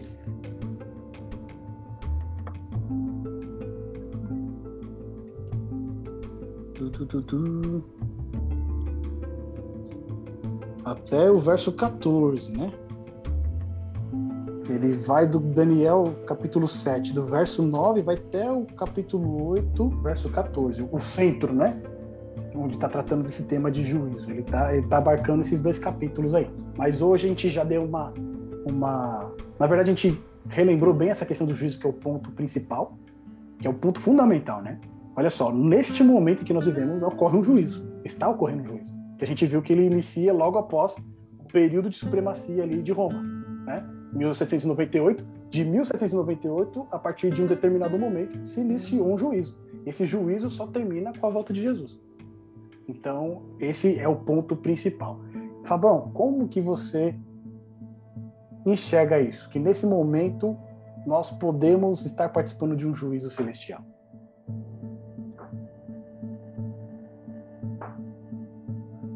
Momento solene, né? A gente, às vezes, na nossa vida, a gente cheio de compromissos e trabalho e tal, e a gente tem algo da maior importância acontecendo, e aí os, tem um hino que fala, né, os pés na terra, os olhos no céu, esse tem que ser o nosso pensamento, de que o que está acontecendo no céu influencia diretamente aqui na terra, né? E o que a gente está fazendo na Terra aqui influencia também esse juízo que está acontecendo lá. Exatamente, esse juízo, né? Bem, agora está passando um carro de, de som aqui, é assim, quando você... Imagina. Mas isso que você falou é fundamental, né? Aquilo que a gente faz aqui, de alguma maneira, está influenciando lá nesse juízo que está ocorrendo. Né? E, e sabendo que está ocorrendo esse juízo, isso deve é, fazer com que a gente é, leve uma vida muito mais centrada nas coisas eternas e não nas coisas terrenas, né? Conforme a gente viu, todos esses grandes reinos e poderes eles passaram, né? Mas a, o reino de Cristo e dos seus súditos ele vai ser eterno. Mas eu gosto de pensar na, na ideia né, do juízo, já, a gente já comentou lá atrás em outro estudo, nesse juízo a gente tem um advogado, né? E, Exatamente. E a Bíblia vai dizer que nenhuma condenação tem para aqueles que estão em Cristo Jesus, que esse juízo é para te dar a vitória, para né, pra... eu gosto de pensar nessa ideia que a Bíblia apresenta de que o nosso juiz é também o nosso advogado. Né? Exatamente. É, o filho do homem é que está realizando esse juízo, né? E aí até vamos, vamos só encerrar com esse texto que você vai mencionou. Dizer que ele, hum. Vai dizer que ele nos ama tanto a ponto de ter pago o preço né, da nossa culpa para que a gente nesse juízo seja absolvido e a sentença seja favorável a nós. É, e é exatamente esse o desejo de Deus para nós. É que nós, que nós herdemos esse reino né, junto com o nosso Senhor Jesus Cristo. É porque por três vezes ele confirma que o reino, a, a sentença será favorável àqueles, né, a, a, Cristo e aos seus súditos, aos seus seguidores. E aí, aproveitando esse gancho que você falou para a gente encerrar, lá em, na primeira epístola de João, no capítulo 2, né, quando esse, justamente esse texto que você mencionou. Filhinhos meus, estas coisas vos escrevo para que não pequeis. Se todavia alguém pecar, temos advogado junto ao Pai, Jesus Cristo, o justo. E ele é a propiciação pelos nossos pecados, e não somente pelos nossos próprios, mas ainda pelos do mundo inteiro. Esse advogado está disposto a perdoar os pecados, não somente os nossos, mas do mundo inteiro. Né? Ele é propiciação, o sacrifício dele é para dar a essas pessoas o perdão dos pecados e a salvação. Vamos encerrar então com uma oração, meus amigos? Santo e bendito Deus, queremos te agradecer, Senhor, por este estudo que revela a condução da história pela tua mão, ó Deus, e a certeza de que no fim dela nós iremos estar juntos com o nosso Senhor Jesus Cristo. Que o Senhor venha abençoar a nossa semana, a nossa vida, que o Senhor venha abençoar e iluminar a vida de cada um dos teus filhos aqui, participantes desse estudo. Que essa semana seja uma semana abençoada e repleta da tua presença. Obrigado, Pai, por este momento que tivemos com a tua palavra. Nós te agradecemos em nome de Jesus. Amém. Meus amigos, obrigado pelo tempo de vocês, obrigado por esse tempo que nós passamos estudando e nós nos vemos no próximo sábado, tá bom? Um abraço, fiquem com Deus. Boa semana. Amém. Tchau, tchau. Amém. Boa semana.